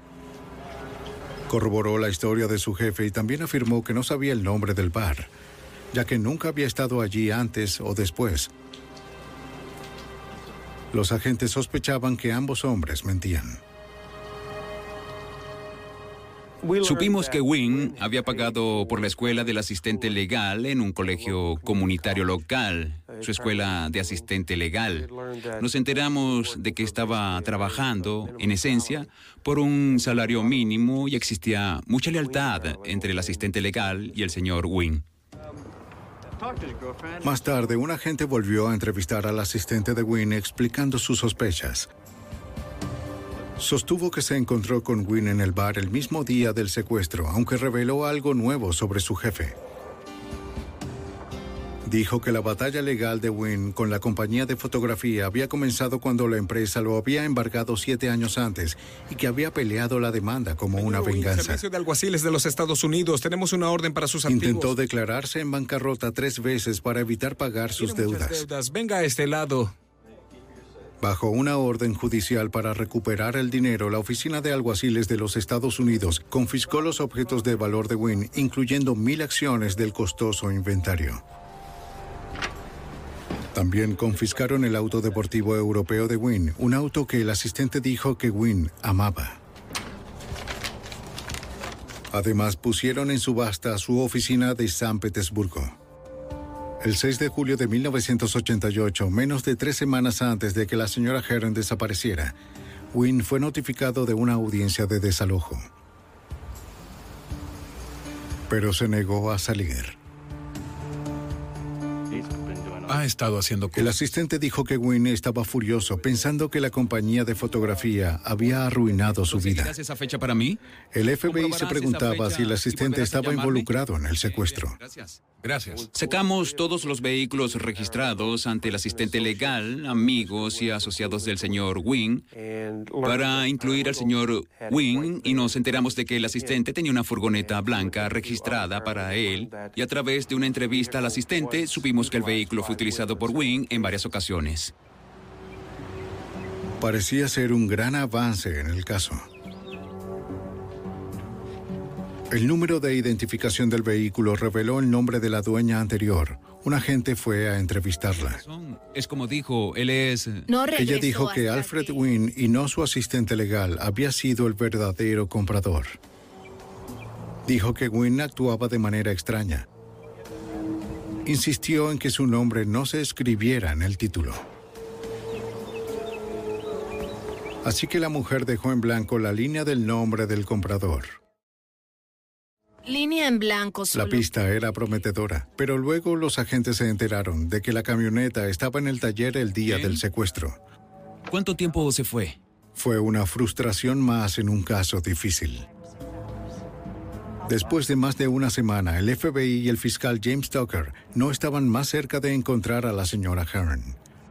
Un caso como este es muy difícil cuando no tienes un testigo ocular en ninguna de las diversas situaciones. No tuvimos un testigo ocular del secuestro en sí. No tuvimos ningún testigo presencial de que Newton Alfred Wind o cualquiera de las otras personas enumeradas en la nota en particular hayan estado en compañía de la señora Heren. En la estación de policía de Jackson, Mississippi, los investigadores se reunieron de nuevo con el médico que había visto una camioneta Mire blanca en el vecindario de los Harrens. alguien que reconozca. Esperaban que pudiera reconocer al conductor en una serie de Cabello fotos. corto.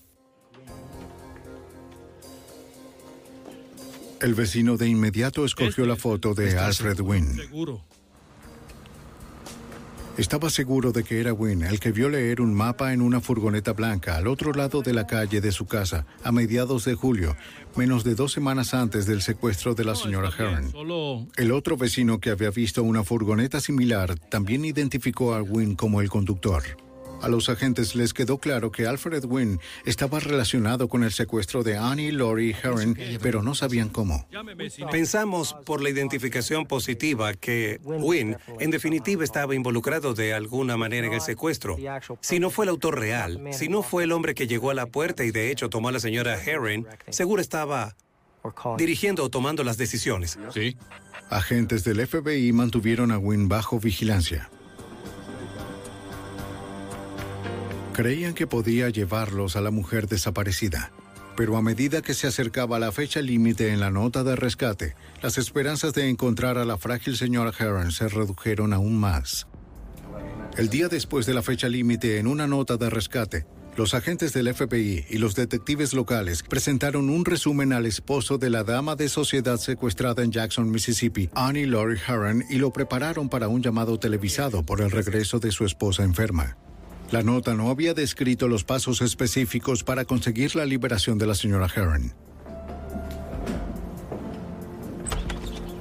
Los perfiladores del comportamiento del FBI esperaban que la conferencia de prensa hiciera que el secuestrador contactara al señor Heron con instrucciones para que su esposa retornara ilesa.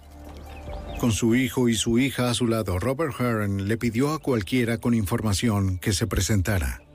Como hombre de negocios, También habló de forma directa con el secuestrador, prometiendo seguir cualquier instrucción específica. Una semana después, el plan parecía haber funcionado. El 15 de agosto de 1988, Robert Hart envió la letra familiar de su esposa entre su correo. Que la gente la abra. Déjeme hacerlo. El sobre tenía sello postal del 12 de agosto de Atlanta, Georgia. Los investigadores tuvieron cuidado de no destruir ninguna evidencia que pudiera quedar allí. El señor Harren también creía que la carta tenía la letra de su esposa. Los examinadores del laboratorio del FBI confirmaron más tarde que así era.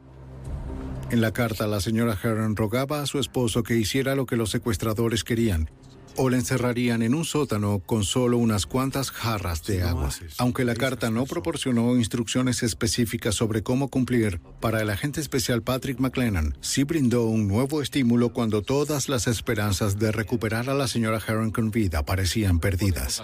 Cuando recibimos la carta, del 15 de agosto que tenía la letra de la señora Herring, eso levantó el ánimo de todos los involucrados en el caso. Sentimos optimismo de que estaba en buenas condiciones para escribir la carta y de que íbamos a recuperarla de la misma manera. La carta tenía fecha del 10 de agosto, 15 días después del secuestro. Sin embargo, nadie podía asegurar que la señora Herring estuviera viva en esa fecha. No estaba claro si ella había escrito la carta por su cuenta o si el mensaje fue forzado, según el agente especial del FBI Tom Montgomery. Ciertas palabras utilizadas en la carta me encierran en el sótano con jarras de agua. Al hablar con los miembros de la familia, descubrimos que esas no son palabras que ella usaría con frecuencia. Ella habría usado la palabra sótano o botellas de agua, así que creemos que la carta le fue dictada. Si la carta hubiera sido dictada, tanto el mensaje como la fecha podrían ser falsos. Teniendo que adivinar con exactitud qué es lo que debía hacer, el señor Heron escribió cheques a todos los hombres que figuraban en la nota de rescate original, según el fiscal James Tucker. Él había dado instrucciones a su gente para que determinaran cuáles situaciones financieras había tenido con cada una de las personas que aparecían en la nota original y así tener una idea en ese momento de cuánto dinero estaba relacionado con cada una de esas personas. El señor Heron acordó restituir cerca del equivalente a la cantidad que los hombres habían pagado en sus demandas de franquicia. El total llegó a casi un millón de dólares. Heron envió 145 mil dólares al principal sospechoso Alfred Wynn. Se adjuntaba con cada cheque una nota solicitando el regreso seguro de su esposa. El FBI ordenó al servicio postal que entregara los sobres al día siguiente.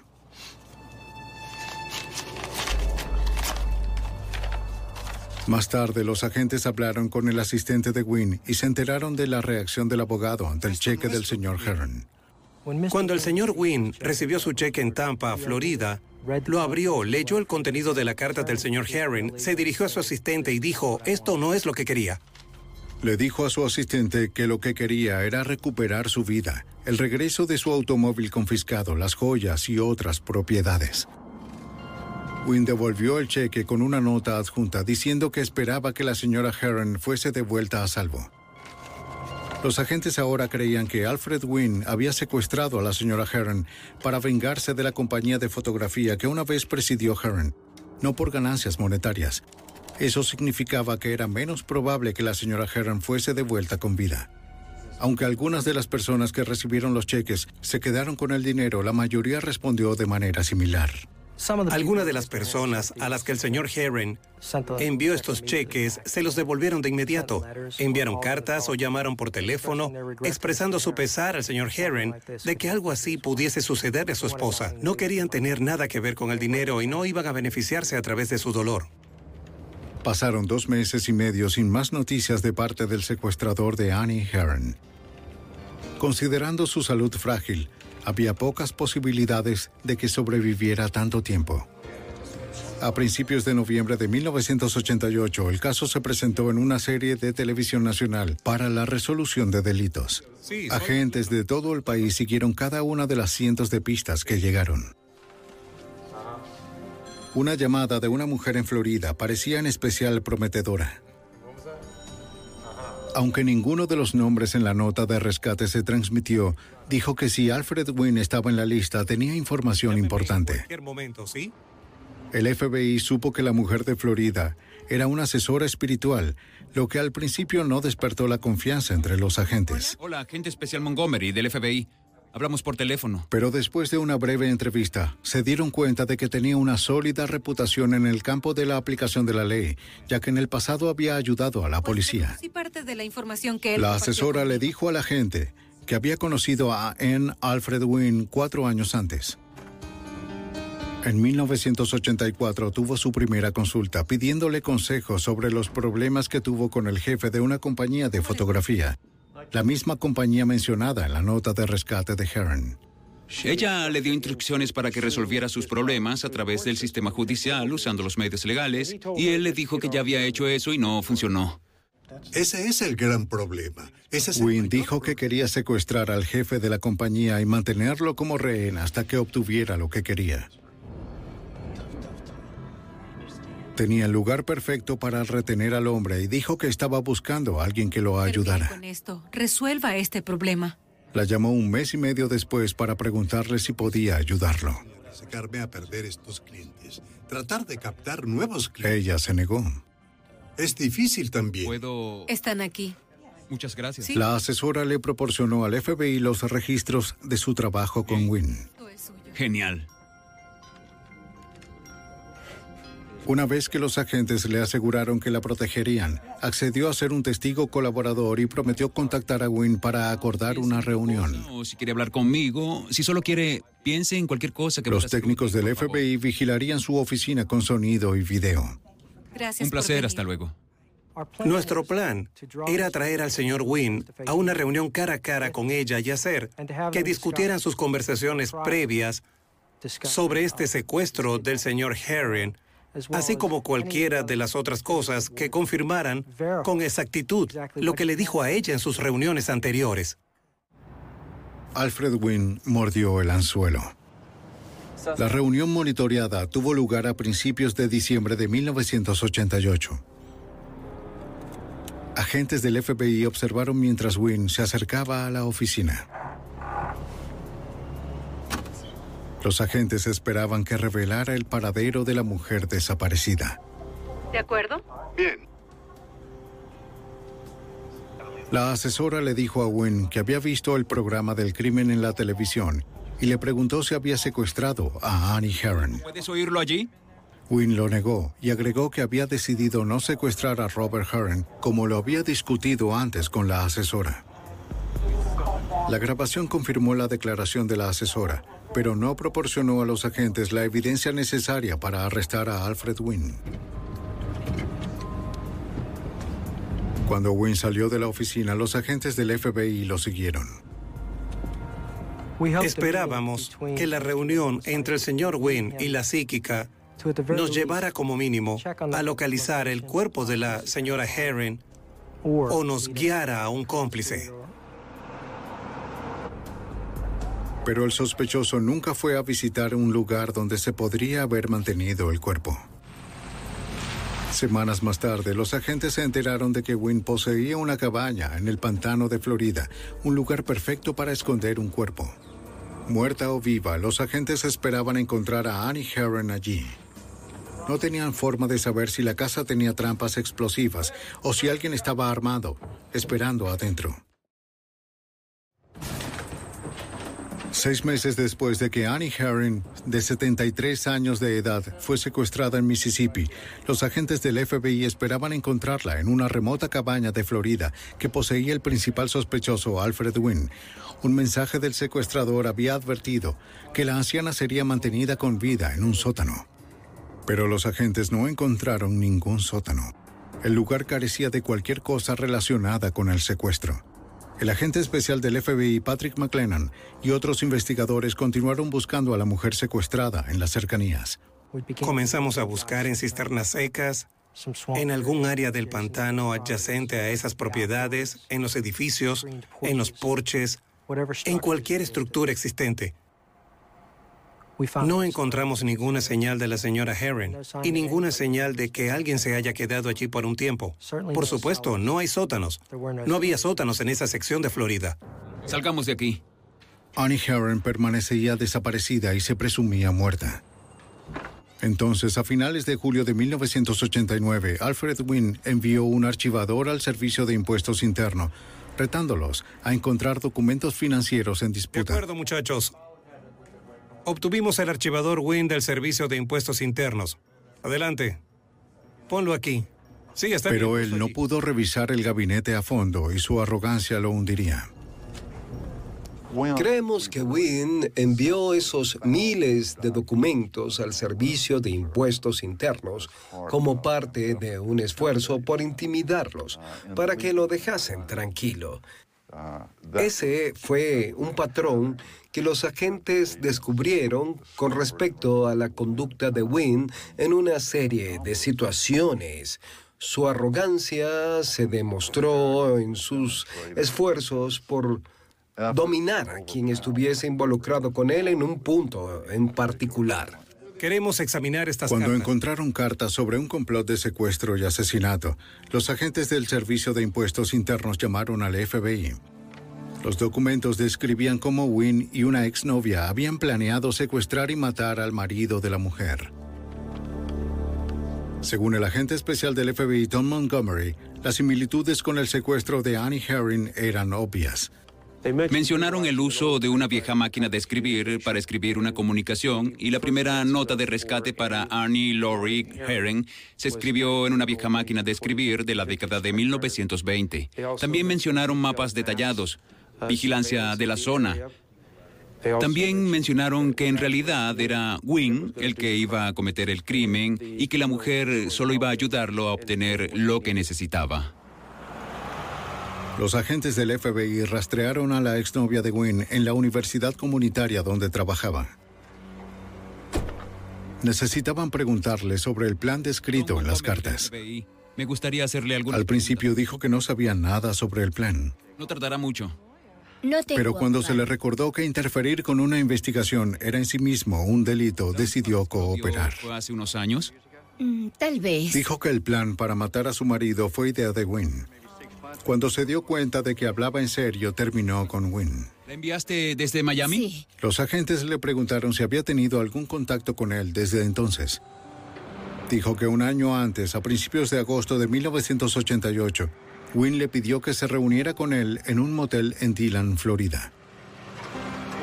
Fue solo unos días después de que Annie Herron había sido secuestrada. Wynne actuó de forma paranoica entregándole en silencio una nota en la que le preguntaba si su auto era vigilado y si la habían seguido.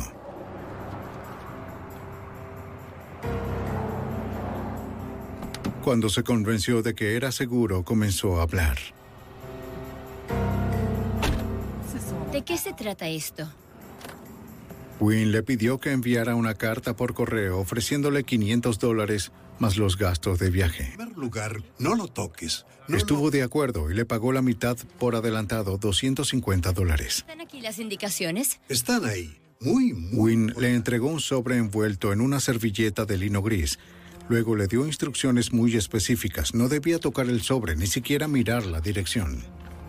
Lo encontré, pero sí. Wynne le ordenó que lo enviara por correo desde Atlanta, que comprara los billetes de avión con un nombre falso y que volara dentro y fuera de dos aeropuertos diferentes. Le ordenó que cambiara su apariencia antes del viaje. Obedeció cambiándose la ropa, las joyas y el cabello en el baño de mujeres en el aeropuerto.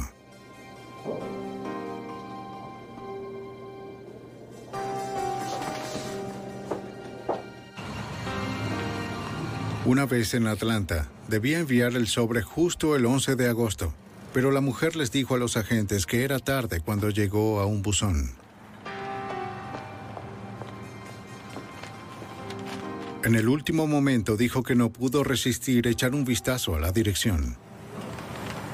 La carta, al parecer enviada por Annie Laurie Herron, estaba sellada el 12 de agosto desde Atlanta. ¿Has visto esta fotografía Los antes? agentes le mostraron a la mujer una foto del sobre que Robert Herron había recibido. Reconoció de inmediato la letra distintiva. Era el sobre que había enviado por correo. Dijo que había tirado la servilleta usada para llevar el sobre por un camino rural. De nada.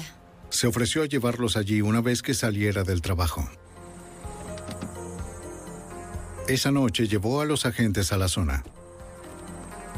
Los investigadores sabían que había pocas posibilidades de que encontraran la servilleta en la carretera después de más de un año, pero de todos modos lo intentaron. La necesitaban para corroborar su historia. Contra todo pronóstico, la encontraron. Pero querían una confesión en las propias palabras de Alfred Wynne. Con un sólido testigo colaborador, los agentes se acercaban a arrestar a Wynne. Tiene que Bien, enfrentarse no a él. ni tengo que encararlo. A pedido del FBI, la exnovia de Wynne aceptó llevar una grabadora a una reunión entre ella y Wynne. ¿De acuerdo? ¿Está bien? Sí.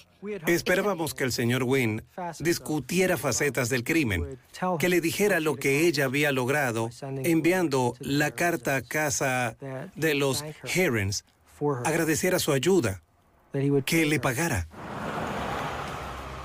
La mujer llamó a Wynn y organizó una reunión. Los agentes le indicaron que intentara que Wynn hablase sobre el viaje a Atlanta.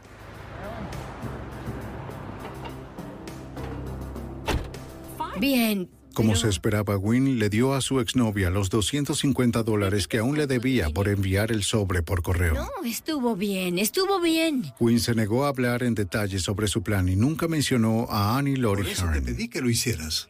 De Sí, acuerdo, me hiciste un favor. Parecía haber bloqueado a los investigadores de nuevo. No le digas a nadie, olvídalo. Convencido de que estaba involucrado y desesperado por encontrar a la señora Heron, el FBI sabía que tenían que arrestar a Wynn pronto. El 11 de marzo de 1989, el FBI estaba listo para arrestar al presunto secuestrador Alfred Wynn. Acordaron una segunda reunión con la exnovia de Wynn, quien había estado cooperando con las autoridades. La exnovia llevaba cables para que los agentes pudieran grabar la conversación. Esperaban que Wynn dijera algo incriminatorio sobre el secuestro de Annie Herring para poder acusarlo y recuperar a la señora Herring o su cuerpo.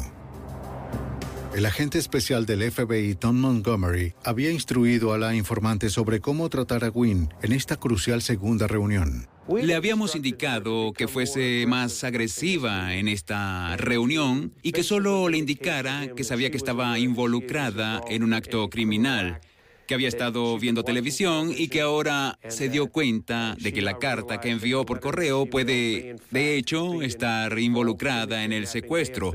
Puede haber sido una segunda nota de rescate con la esperanza de obtener de él algo para incriminarlo aún más. Los agentes observaron y escucharon cómo la mujer presionaba a Wynn sobre el secuestro de Heron. El sospechoso pronto se puso a la defensiva y dejó el auto sin admitir conocimiento del crimen. Bien, se está retirando. Vamos, vamos. Los agentes sabían que era hora de actuar.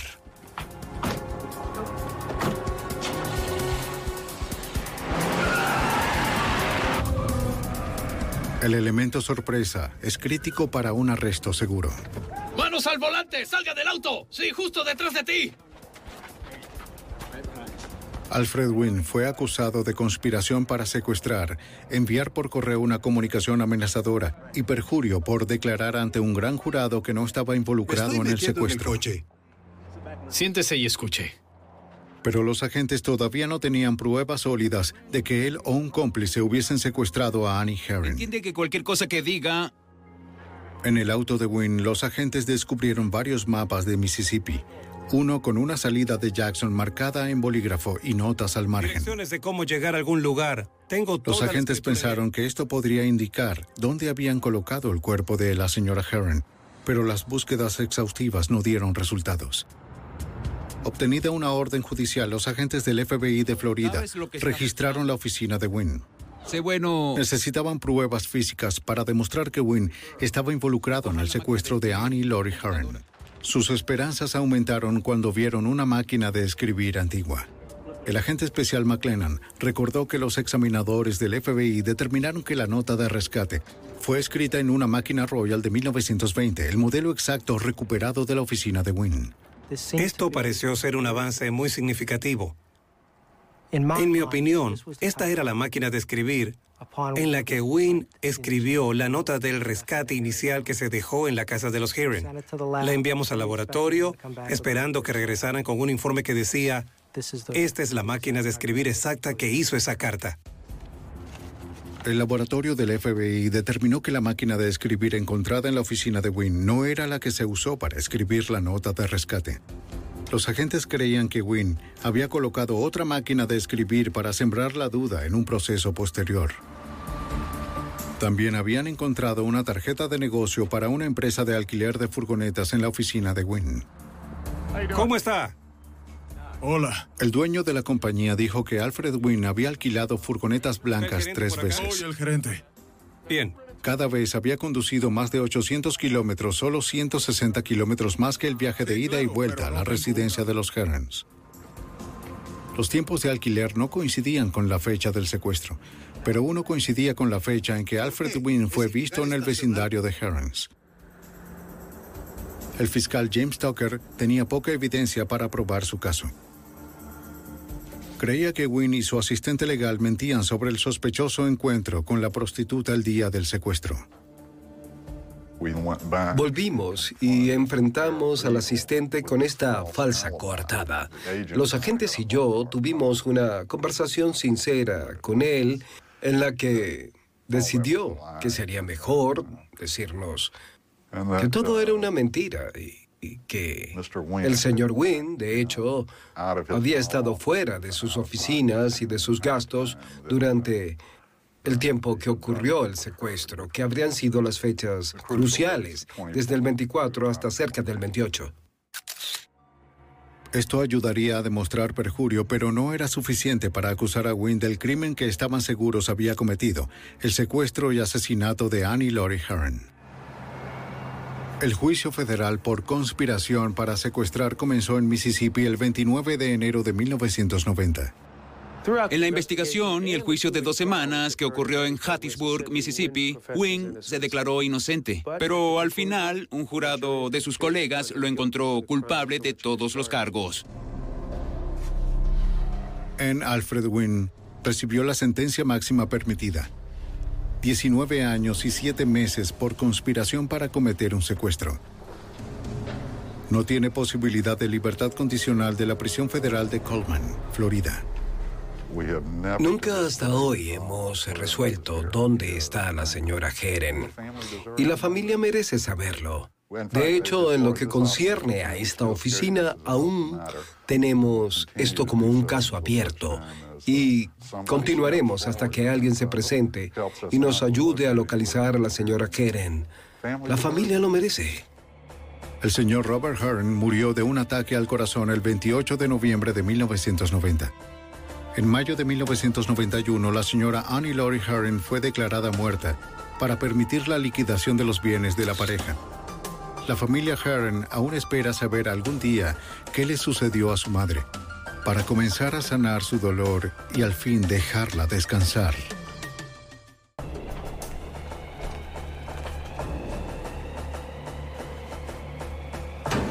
En Arizona, un cargamento de dinero desapareció en el desierto junto con los dos hombres contratados para protegerlo.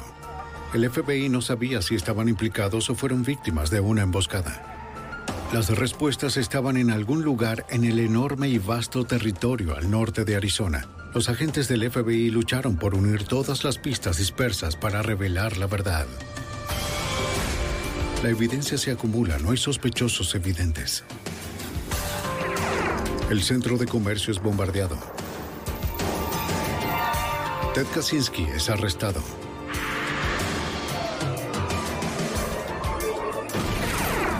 Fugitivo a un prófugo.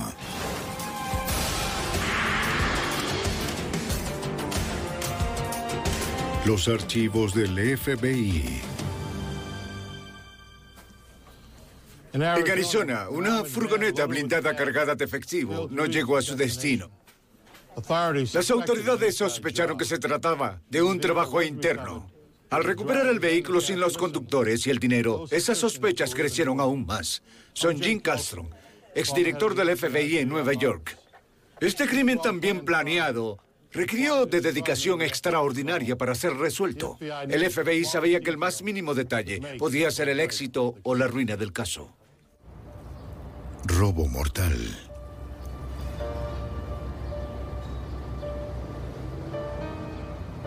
...24 de mayo de 1977... ...Phoenix, Arizona... Una compañía de seguridad transfirió 333 mil dólares en efectivo y monedas de su bóveda a una camioneta blindada. Dos guardias de custodia se preparaban para un nuevo día de distribución de efectivo a los bancos de Arizona. ¿Listos para irse? Tenemos un problema con esta puerta. Creo que debes darle un vistazo. Déjame ver. Un guardia descubrió un problema con la manilla de la puerta lateral de la camioneta. Lo reportaron a la compañía de mantenimiento del garaje antes de salir. Este retraso dejó a Cecil Newkirk y a Russell Dempsey por una hora más.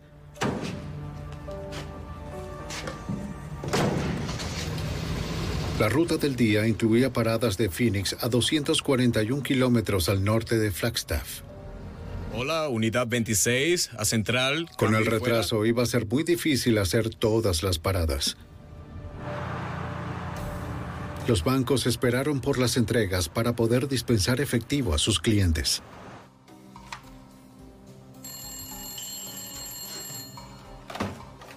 ¿Seguridad?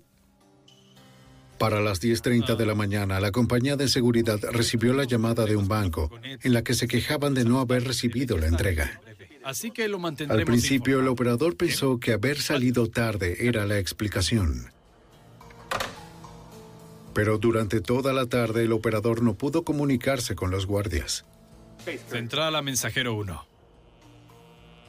Densip, ¿estás ahí? Es la central, adelante. A las 4 y 30, la compañía contactó al FBI.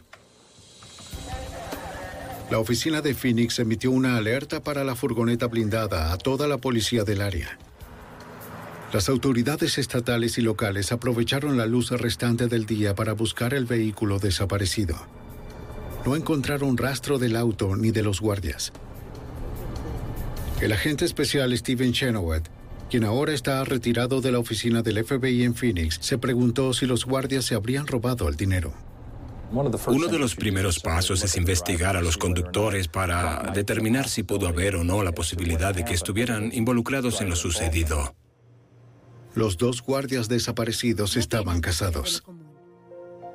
Esa noche, un agente del FBI entrevistó a cada una de las esposas por separado. ¿O el dinero que está ganando? Confirmaron que ninguno de los dos tenía problemas financieros que les pudiera llevar a robar el dinero. No, siempre es igual. Eso no es solo sobre el dinero. Es cierto. ¿Y si es Los oficiales de la compañía estaban de acuerdo. Ambos guardias habían prestado 20 años de servicio fiel. La ruta de la furgoneta desaparecida cubría una amplia área del estado. Las autoridades tenían cerca de 1.600 kilómetros cuadrados que revisar y la mayor parte de ese terreno es desierto.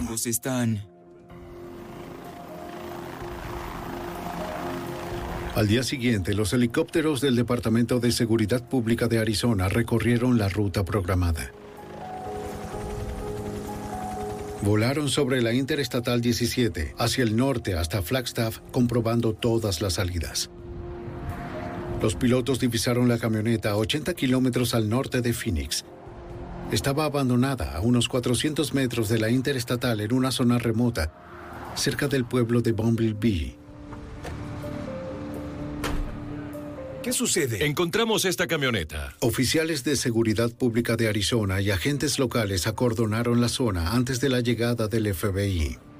De acuerdo. Los agentes se acercaron con cautela a la furgoneta. No querían alterar las huellas alrededor del vehículo. Las puertas de la furgoneta estaban cerradas. Desde el exterior había poco que diera indicios de lo ocurrido. No parecía haber señales de lucha en el interior, pero tuvimos que entrar al vehículo antes de poder iniciar una investigación exhaustiva o análisis del mismo. Y no fue hasta más tarde esa mañana que nos entregaron el juego de llaves de repuesto y pudimos entrar.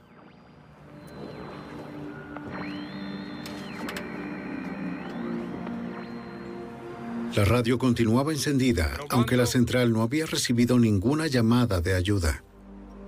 La sirena de la furgoneta no había sido activada. Una escopeta guardada para la defensa estaba intacta y el seguro aún estaba colocado. Los guardias no habían usado ninguno de sus recursos para indicar que había sido un robo. En la parte trasera, los agentes encontraron bolsas con varios miles de dólares en monedas, pero 293 mil dólares en billetes estaban perdidos. Las salpicaduras de sangre en la alfombra y en las bolsas indicaban que alguien resultó herido. Ven aquí, mira esto. La mayor preocupación en ese momento, por supuesto, es la seguridad de los guardias. El dinero siempre puede ser reemplazado, pero no una vida. Así que nos preocupaba el destino de los guardias. Entre las huellas en el polvo, los investigadores notaron un conjunto diferente de huellas de neumáticos detrás de la furgoneta. Los técnicos capturan la evidencia de las impresiones de los neumáticos con fotografías y yeso. Los agentes concluyen que era improbable que los guardias hubieran sido atacados por una sola persona. La ubicación de la furgoneta, la condición de la misma y todo lo que encontramos en la escena nos indicó que se trataba de un crimen muy bien planeado y que probablemente lo habría cometido más de una persona. ¡Oso! El asistente del alguacil Dayland del condado de Mojave viene a colaborar con la investigación. Como oficial de narcóticos, entrenado en la identificación de huellas del suelo, Land podría reconstruir los crímenes desde una pisada o huellas de vehículos. Fue uno de los dos rastreadores para testificar en la corte de Arizona. Lo más importante era comprobar la zona para verificar que los guardias no habían sido llevados a algún lugar lejos de la furgoneta y que algo les había sucedido. Así que lo primero que hice fue una inspección por toda la escena que incluía verificar la carretera más adelante. Los guardias no fueron encontrados. Pero en una colina cerca del lugar donde estaba la furgoneta, Len descubrió más rastros de neumáticos y pisadas. Desde esta posición había una visual sin obstrucciones de la interestatal por la cual viajaban los guardias. De vuelta cerca de la camioneta, el asistente del alguacil encontró dos grupos diferentes de huellas. Basado en sus observaciones, Land concluyó que al menos otro vehículo y dos perpetradores estaban involucrados. El vehículo descendió, retrocedió y se acercó a la furgoneta. Recogió algo, quizá los guardias o quizá el dinero. Es difícil saberlo, pero diría que fue el dinero, porque había un rastro y no era solo uno. Este es un camino complicado. Al examinar los estratos de las huellas, Lend deduce que un vehículo siguió a la furgoneta desde la interestatal hasta el lugar donde fue abandonada. Las huellas más profundas que retornaban hasta la interestatal indicaban que el vehículo se había ido con más peso del que llegó. Los investigadores creyeron que vivos o muertos, los guardias fueron secuestrados por los agresores. El FBI acude a los medios de comunicación para solicitar ayuda. Hicimos lo que pudimos para mantener esto en la primera plana de las noticias, de igual manera asegurarnos de que las personas estuvieran al tanto de que buscábamos a estos guardias. Los reportes de los medios generaron llamadas de testigos. Varios conductores afirmaron haber visto la furgoneta estacionada en el lado norte de la Interestatal 17 en la mañana del 24 de mayo. Ya habían sido detenidos. Un testigo indicó ver a un oficial de seguridad pública del Departamento de Arizona caminando hacia el vehículo. ¿Lo viste lo suficientemente bien como para reconocerlo? Otros testigos tenían historias similares, pero con detalles diferentes. El fabricante y el color del auto del oficial variaban. En algunos testimonios estaba aparcado frente a la furgoneta, en otros estaba detrás. ¿Dónde es? ¿Seguro? ¿En el mapa? Los agentes contactaron al Departamento de Seguridad Pública de Arizona. Ningún oficial reportó haber detenido una furgoneta blindada en la I-17 esa mañana. En ese momento estaba bastante convencido de que tal vez algo malo le hubiese sucedido a los guardias, que de alguna forma en algún lugar los detuvieron, eh, bajaron la guardia y los tomaron prisioneros. Y al no encontrar a los guardias en las inmediaciones, pronto se hizo evidente que quizás fueron llevados contra su voluntad.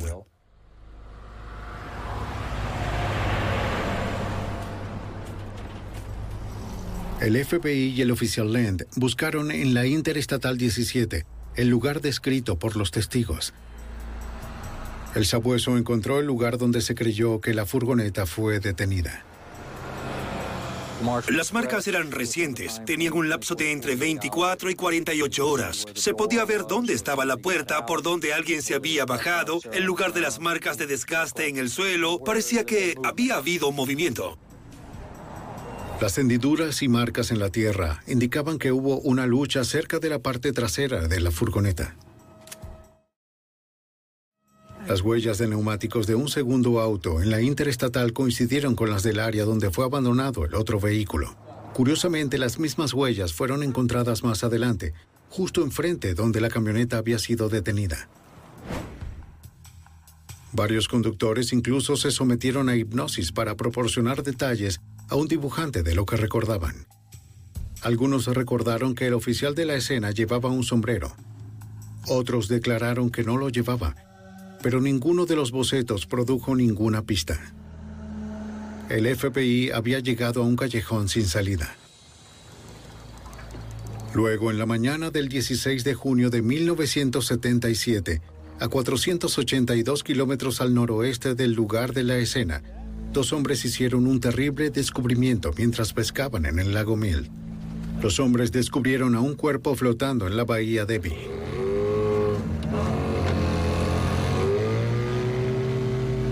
Llamaron al Servicio de Parques Nacionales.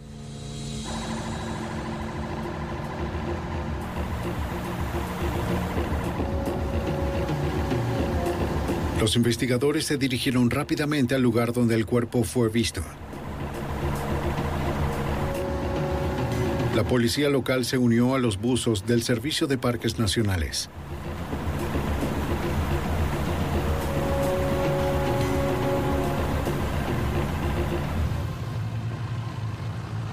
Se detuvieron cerca del cadáver. El cuerpo tenía toda la ropa.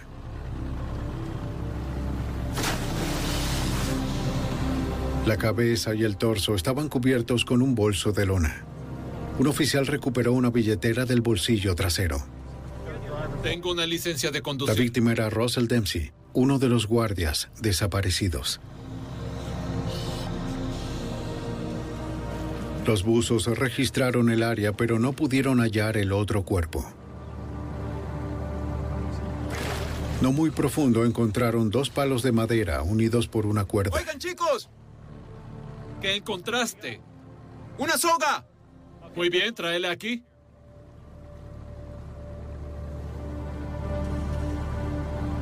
Para los investigadores parecía ser un garrote utilizado para estrangular a alguien. Sí, El robo pasó a ser una investigación por homicidio.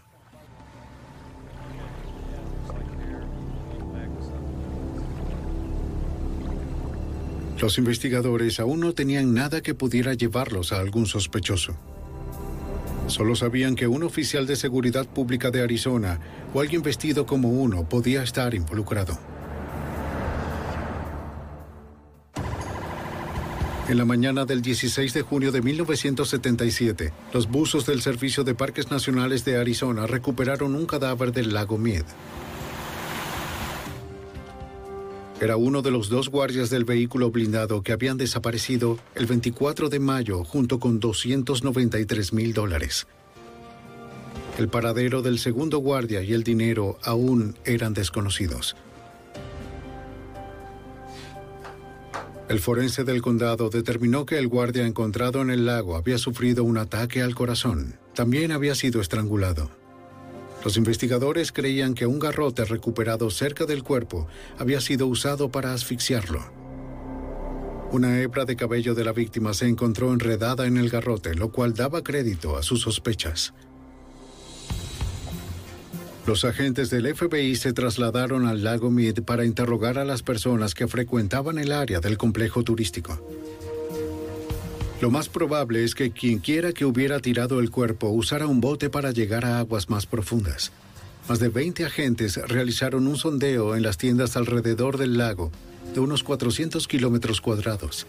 Nadie reportó ninguna actividad sospechosa, pero los agentes colectan los recibos de alquiler con la esperanza de dar con el nombre de un sospechoso para su referencia. El agente especial Laird Houston, ahora retirado de la agencia Kingman del FBI, se unió al caso. Buscó nombres en los recibos de cualquier lugar que un viajero podía visitar en la zona. No teníamos buenas pistas sobre quién habría cometido este crimen y nuestro agente asistente encargado en la oficina de Phoenix decidió que los agentes del FBI revisaran cada estación de servicio desde la zona desde donde el auto blindado fue localizado hasta el lago Mead, donde el cuerpo había sido transportado. Eso era una distancia de más de 480 kilómetros. Teniendo en cuenta todas las rutas al lago, los agentes tenían cientos de estaciones de servicio que verificar. Lord inició sus investigaciones en la estación propiedad de un conocido llamado Stan.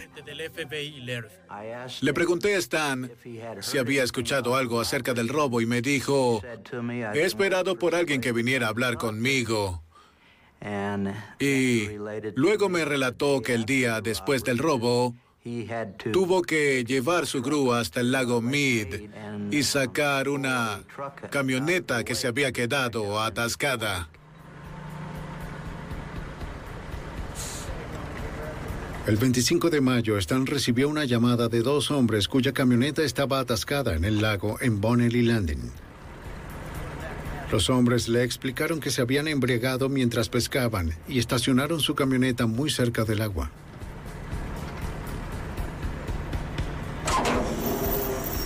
El sujeto explicó que no vio ningún tipo de equipo de pesca en el interior, pero notó huellas de arrastre en el polvo de la plataforma.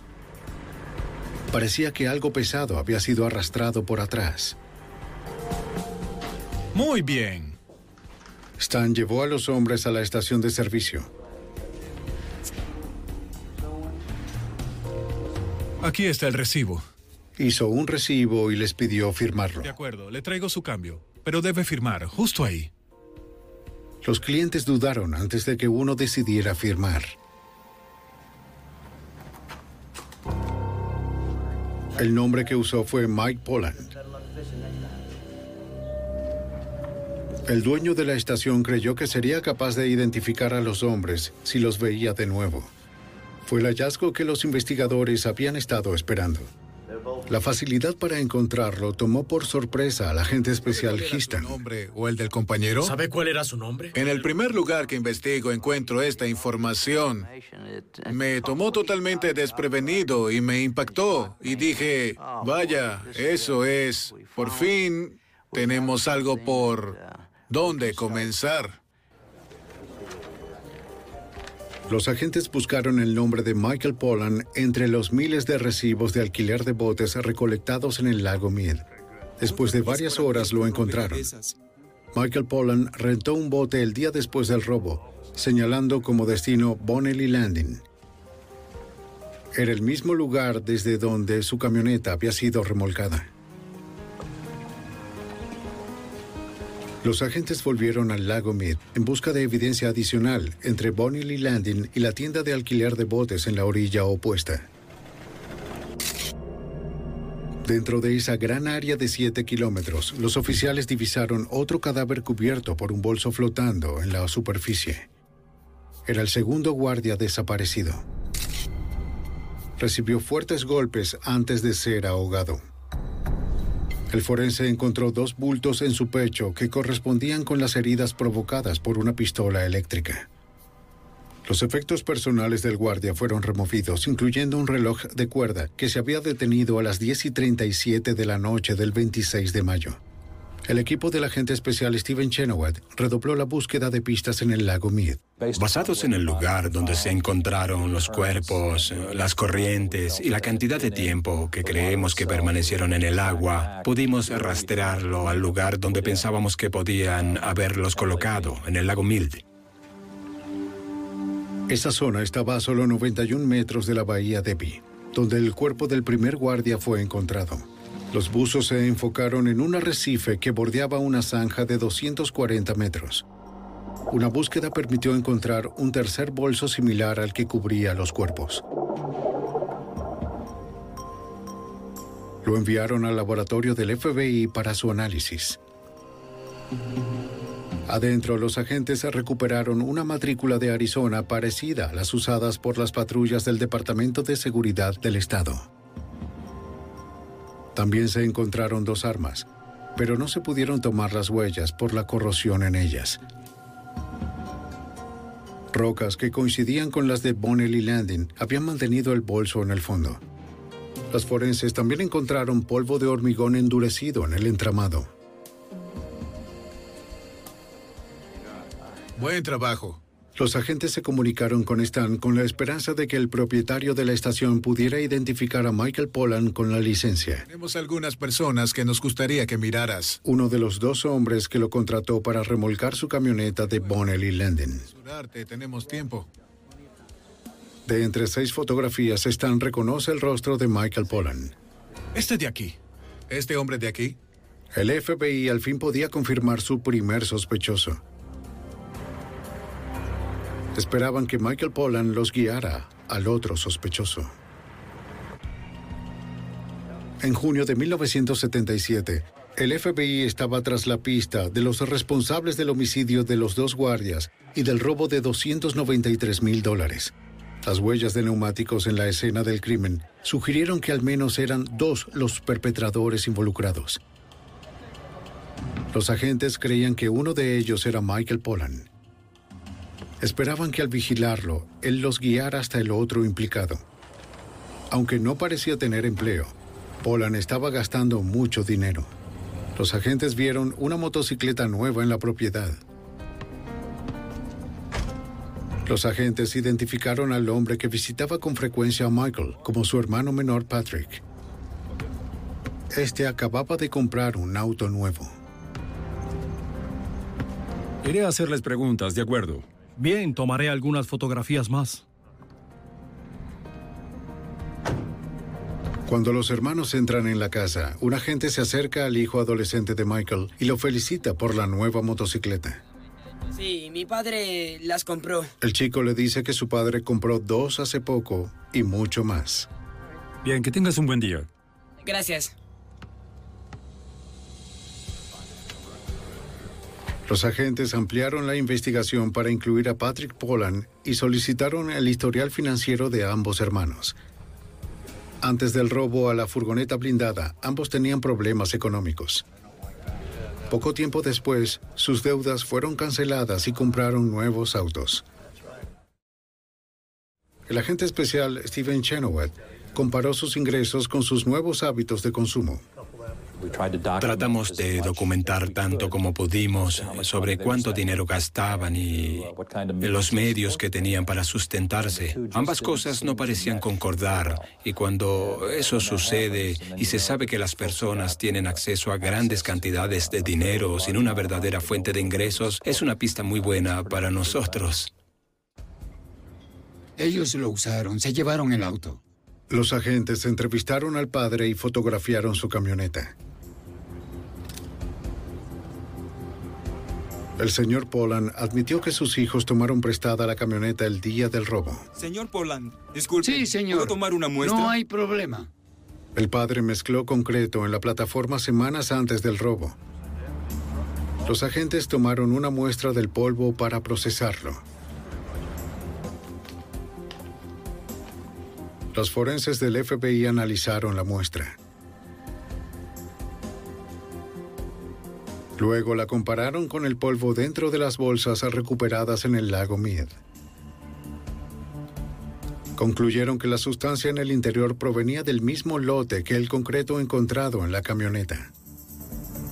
Me gustaría que los observe. Una vez más, el FBI le pide a Stan que observe una serie de fotografías.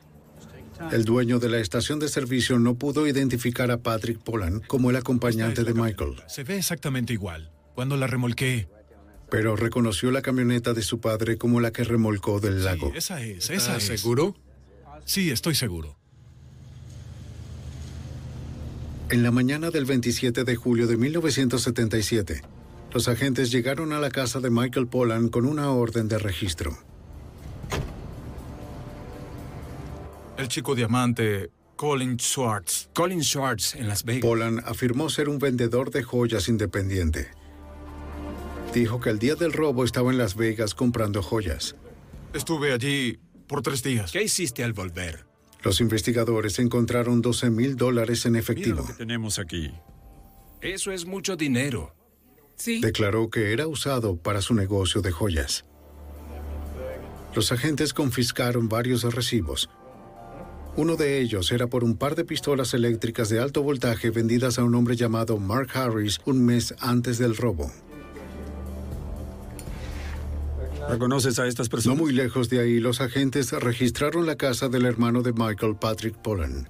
Nunca lo he visto. El agente especial del FBI, Frank Maury, ahora retirado, le pregunta si él y su hermano Michael han estado en el lago Mead. Patrick contó una versión diferente a la de su hermano. Primero dijo que su hermano y él habían ido allá a pescar. Estaba muy nervioso, demasiado nervioso. Tuvo muchas dificultades para explicar varias cosas de su paradero, en particular el día del crimen y el día después. Continuemos con el interrogatorio.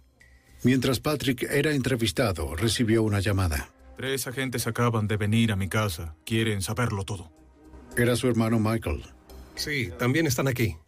Le instó a no hablar con los investigadores. En la revisión de la casa de Patrick encontraron un arsenal de armas y 16 mil dólares en efectivo. El FBI rastreó y procesó los autos que los hermanos poseían antes del robo.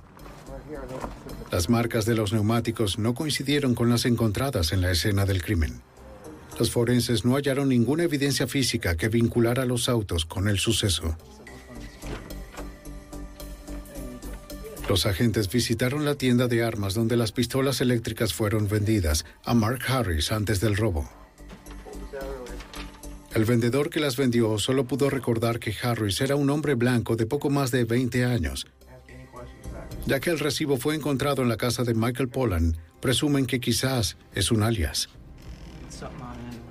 Uno de los procedimientos que hace el FBI es tratar de eliminar otros sospechosos lógicos. E hicimos eso en este caso.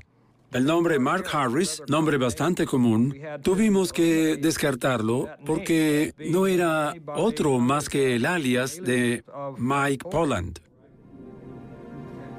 El agente especial Maury busca en los registros públicos a todos los Mark Harris con edades entre 25 y 40 años. De hecho, encontramos literalmente cientos de Mark Harris. En registros vehiculares, registros de motocicleta, guías telefónicas y en cualquier caso, hasta visitamos sus casas. Los rastreamos e interrogamos y descubrimos que no tenían nada que ver con este crimen. Sin pruebas de que Mark Harris fuera un alias para Michael Pollan y ninguna evidencia que relacionara a los hermanos con los crímenes, los agentes no pudieron arrestarlos. Durante los próximos 10 meses, lo único que podían hacer era hacer seguimiento cuidadoso a todos sus movimientos. El agente especial Chenoweth hizo vigilancia en helicóptero. Queríamos saber todo lo que Michael y Patrick hacían, lo que habían hecho y lo que iban a hacer. Los investigadores siguieron llevando un registro sobre los hábitos de gasto de los hermanos. Vieron a los Pollan cerrar un trato en un centro de juegos. A pesar de las evidencias circunstanciales, los agentes no pudieron hacer un arresto. El FBI tenía que encontrar evidencia más fuerte para evitar que los hermanos quedaran impunes. ¿Cómo estás? En abril de 1978, el FBI sospechaba que Michael y Patrick Pollan asesinaron a dos guardias y robaron casi 300 mil dólares. Después de 11 meses de investigación, los agentes no tenían pruebas suficientes para convencer a un jurado de emitir un veredicto. El agente especial del FBI, Frank Maury, buscó desesperadamente pruebas para fortalecer el caso. Lo que necesitábamos era evidencia física. No teníamos huellas dactilares, no teníamos buenos testigos oculares, tampoco había partes de evidencia física que pudieran relacionar a Mike y a Pat Polland con el crimen. El agente se centró en los tres bolsos de lona recuperados del lago Mead con los cuerpos de los guardias. Verificó en más de 20 lugares en el área de Phoenix buscando el posible lugar de fabricación. En ninguno reconocieron el trabajo. Nadie podía darme la más mínima pista sobre quién podría hacer un bolso como ese. Algunos incluso dijeron que era probable que no fuera de la ciudad. Me sentí desalentado. El agente visitó la última tienda en su lista y mostró el bolso. El dueño reconoció que pertenecía a su compañía. Era de tamaño personalizado con una costura única que solo hacían algunas de sus costureras. También identificó el cordón que fue ordenado de forma especial, comprado en una compañía de Georgia. por lo que el dueño sabía su tienda era la única en toda la zona que hacía los bolsos así. Dijo que debía tener en algún lugar de sus registros un recibo, porque alguien entró por esa puerta y dijo, necesito ordenar algunos bolsos de este tamaño, de este ancho, con estas especificaciones. En la oficina del FBI en Phoenix, los agentes revisaron cientos de recibos correspondientes a años de actividad del fabricante. Después de casi una semana encontraron un recibo por tres bolsos de lona personalizados de un mes antes del robo. Fueron vendidos a un hombre llamado Mark Harris. dice Harris? Los agentes habían visto este nombre antes en un recibo por un par de pistolas eléctricas. Meses antes habían encontrado el recibo durante una búsqueda en la casa de Michael Pollan. El FBI estaba más convencido de que Mark Harris era un alias para Michael Pollan. El recibo conectó el alias con los guardias asesinados y el polvo de concreto en la camioneta que los hermanos condujeron coincidió con el que estaba en los bolsos. El 17 de mayo de 1978, después de casi un año de investigación, un jurado federal ejecutó una acusación por homicidio, secuestro y robo contra Michael y Patrick Pollan. Caballeros, estos hombres deberían ser considerados armados y sumamente El FBI sospechaba que los Pollan no se rendirían fácilmente. Ya asesinaron a dos hombres, por lo que sabemos. Tienes tu plan de ruta, vas a atrapar a Patrick y nosotros Entendido. atraparemos a Mike. Revisen sus armas y revisen sus chalecos. El agente especial Steven Chenoweth creyó que era posible un enfrentamiento armado. Teníamos que planear todo muy bien y ser muy cuidadosos. Los Polan eran muy violentos, lo habían demostrado. Eran muy propensos a ser violentos. El destino de los guardias así lo demostró. Y si de algo estábamos seguros, era que no podíamos arrestarlos mientras estaban en la casa y debíamos esperar que estuvieran alejados de ellas. Este sujeto... Los agentes temían que los sospechosos se atrincheraran en sus casas y comenzaran un tiroteo si descubrían que iban a arrestarlos. Los agentes esperaron que Patrick Pollan apareciera. Cuando por fin lo hizo, se dieron cuenta de que portaba un estuche para una pistola.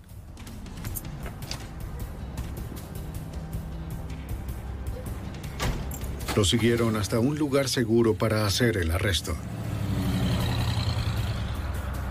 El segundo equipo de detención esperó a que Michael Pollan saliera de una oficina de bienes raíces. Una vez fuera del lugar, habría menos riesgo para los transeúntes si se presentaba un tiroteo. El primer equipo de arresto atrapó a Harris fuera de la sala de juegos. Los agentes lo interceptaron antes de que entrara al edificio. ¡Quieto, quieto! ¡No se mueva! Aléjate, aléjate. Date la vuelta. Date la vuelta. Nos identificamos, aunque ya me conocía por las visitas anteriores. Le dije que había llegado la hora y que teníamos órdenes para arrestarlo. Se rindió sin ningún problema. Estaba armado, tenía una Magnum 44 y otro par de armas en su auto, pero no hizo el más mínimo esfuerzo para utilizarlas. Los agentes comunicaron por radio al otro equipo que Patrick había sido atrapado.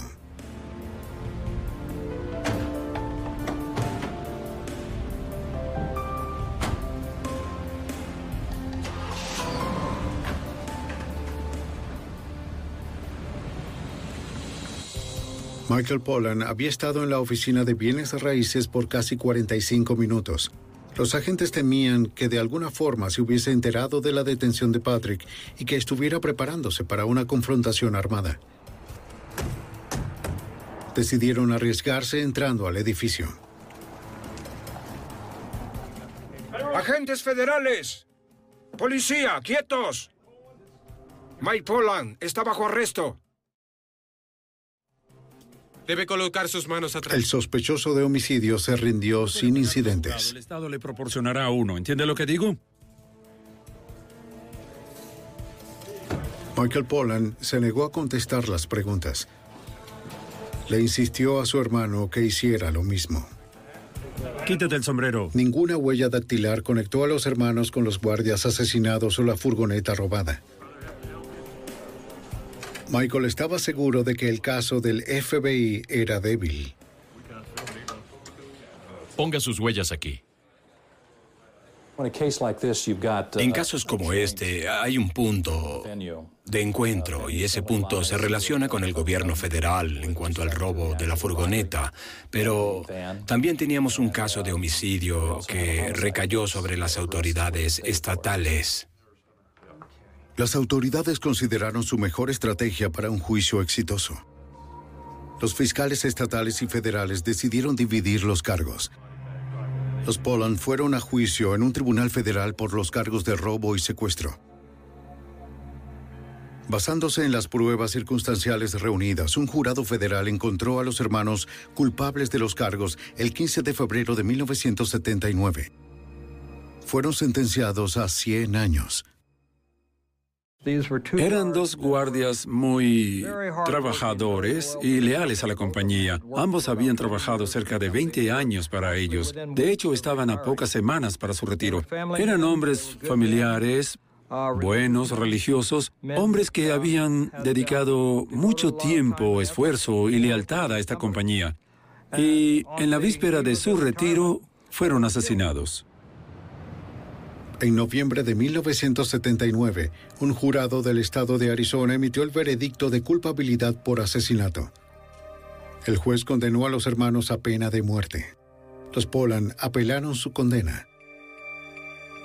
La Corte Suprema de Arizona descubrió que el testimonio de un testigo hipnotizado y la evidencia de la pistola eléctrica no habían sido utilizados. También encontraron que el jurado había deliberado inapropiadamente el juicio federal. Las condenas del Estado por homicidio fueron revocadas. Hola. Sí, sí, lo estamos Aunque los ahora. agentes estaban seguros de que los hermanos habían asesinado brutalmente a los guardias, los fiscales del Estado no buscarían un nuevo juicio.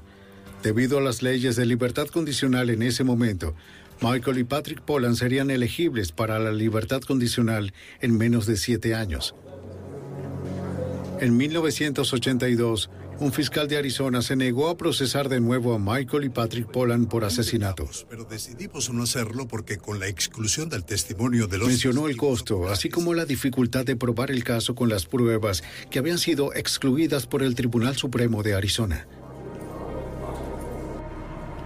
El abogado norteamericano Melvin McDonald estaba indignado de que los hermanos Poland pudieran salirse con la suya. Había seguido el caso por los medios de comunicación y nunca soñé con que desempeñaría ningún papel en el caso hasta 1982, cuando se hizo evidente que esto no se iba a detener a menos de que alguien interviniera. Llamé al fiscal del condado y me ofrecí para tomar el caso. Por primera vez en la historia, un abogado americano fue sustituido como acusador en el estado de Arizona. McDonald tuvo que reabrir el caso, algo que muchos consideraban imposible de intentar. Habían transcurrido cinco años entre el momento del crimen y el momento del juicio. Los testigos viajan alrededor de todo el país. Los recuerdos se comienzan a desvanecer. Y tienes que recrear y presentar un crimen como si hubiese sucedido hace un mes, cuando te enfrentas al problema de que en realidad todo esto pasó hace cinco años. El fiscal quería establecer la hora exacta en la que las víctimas fueron arrojadas al lago Mead y demostrar que era la misma hora en que los Polan estaban en el lugar, así que no quedaría duda de que los Polan eran los responsables. Uno de los problemas con el hallazgo de los guardias fue que sus cuerpos no los recuperaron sino hasta seis semanas después. Eh, sabíamos que la defensa argumentaría que podían haber sido arrojados ahí en cualquier momento. Trabajando con el FBI, el fiscal encontró una parte de la evidencia que se había pasado por alto en los juicios anteriores, el reloj de cuerda del segundo guardia. Los forenses determinaron que el reloj se detuvo a las 10 y 37 el 26 de mayo. ¿Saben qué? Lo usaremos como evidencia. Ese reloj en particular deja de funcionar 12 horas después de inactividad. Lo que significa que el reloj del guardia se habría detenido 12 horas después de que su brazo llegó al fondo del lago Mead. De hecho, teníamos expertos en relojes que lo revisaron para determinar que no se había detenido por causa del agua, que no había agua dentro de las partes del reloj que controlaban su operación. Literalmente, fuimos hasta Suiza buscando expertos que nos explicaran cuánto tiempo tomaría para un reloj que no había sido limpiado en cinco años para dañarse.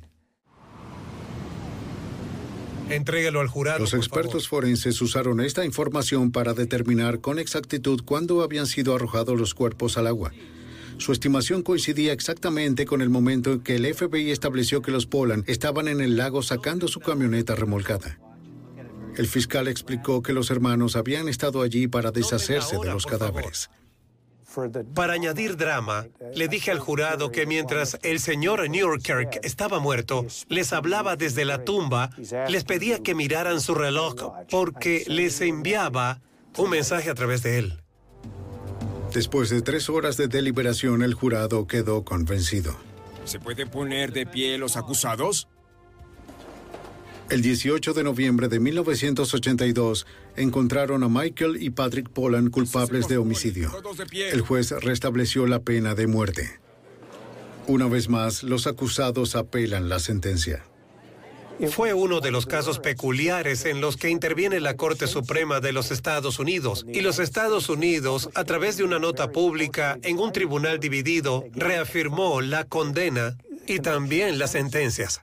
¿Cómo está la situación? Sin nada que perder, Patrick Poland acordó decirle a los investigadores y a las familias de las víctimas todo lo que ocurrió. En 1987 confesó ante el agente especial del FBI, Frank Maury. De hecho, habían pasado casi un año siguiendo la camioneta. Conocían su ruta en esas mañanas que fueron a Prescott y entregaron el dinero a los bancos. Sabían la ruta exacta, conocían las paradas que hacían, las veces que hacían las entregas. Tenían cada detalle. Los Poland no utilizaron ninguno de sus autos en el robo. Rentaron uno con efectivo, algo que el FBI no podía rastrear. Nunca pensamos que era un auto de alquiler y cuando este fue devuelto fue para cuando se dieron cuenta de lo que estaba pasando y había sido alquilado tal vez 200 veces. Desde entonces, nunca pudimos realmente tener la certeza del auto que había sido usado en el caso. ¿Está bien? Los hermanos colocaron una barra de luces y una matrícula parecida a las usadas por el Departamento de Seguridad Pública de Arizona. Baterías listas para el CB. Eso creo. Alistaron las herramientas necesarias para el robo. Un par de repuesto. Bien. ¿Tiene suficiente munición? Sí. Los Polan esperaron por más de una hora. La furgoneta se retrasó inesperadamente. Por fin avistaron a su presa.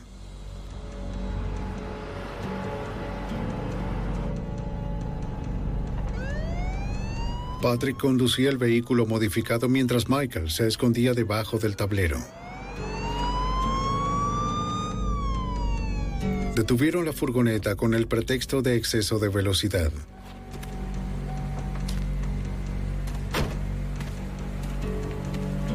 Las políticas de la compañía insisten en que los guardias nunca deben abrir las puertas de la furgoneta a nadie, incluso si la policía los detiene.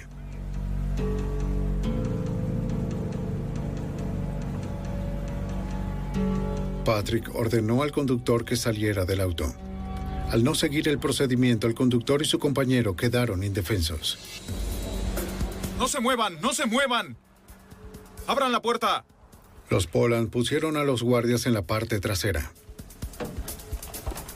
Michael iba a conducir la camioneta mientras Patrick iba en el otro auto. Pero cuando se fue, la furgoneta no lo siguió. Esto explicaba las huellas encontradas enfrente de donde la furgoneta fue detenida.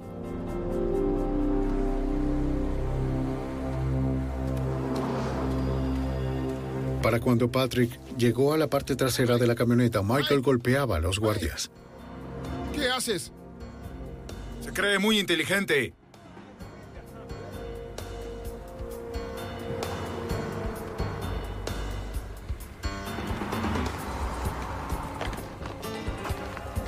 Aturdieron a los guardias con pistolas eléctricas. Dispara.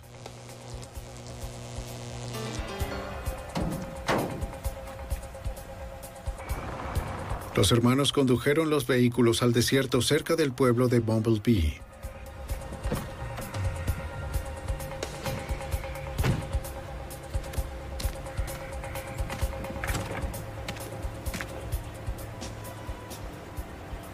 Pat.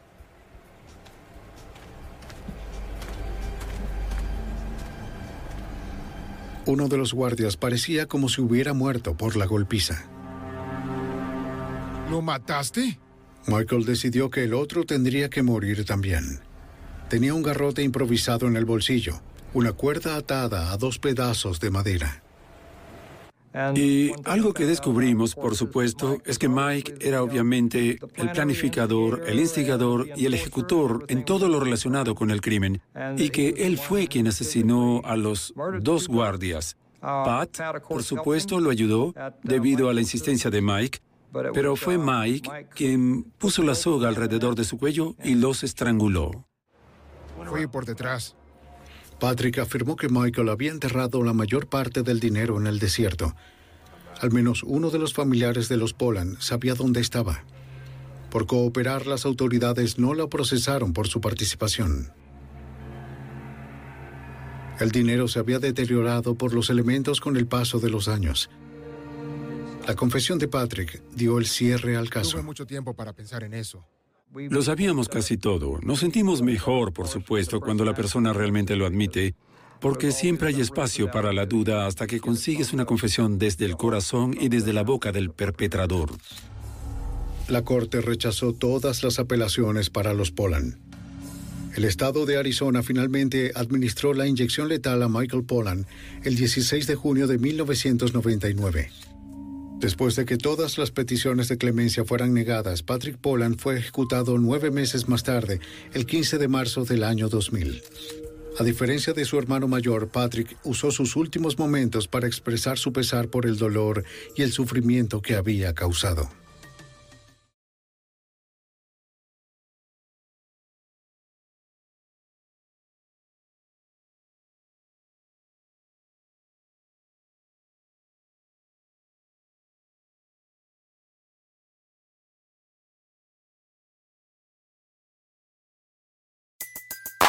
Everybody in your crew identifies as either Big Mac Burger, McNuggets, or McCrispy Sandwich. But you're the filet fish Sandwich all day. That crispy fish, that savory tartar sauce, that melty cheese, that pillowy bun. Yeah, you get it. Every time. And if you love the filet of fish, right now you can catch two of the classics you love for just $6. Limited time only. Price and participation may vary. Cannot be combined with any other offer. Single item at regular price. Ba da ba ba ba. ¿Te preocupas por tu familia? Entonces, ¿por qué darles solo huevos ordinarios cuando pueden disfrutar de lo mejor? Eggland's Best, los únicos huevos con ese delicioso sabor fresco de granja, además de la mejor nutrición, como 6 veces más vitamina D, 10 veces más vitamina E y 25% menos de grasa saturada que los huevos regulares, además de muchos otros nutrientes importantes. Así que, dales los mejores huevos. Eggland's Best, mejor sabor, mejor nutrición, mejores huevos.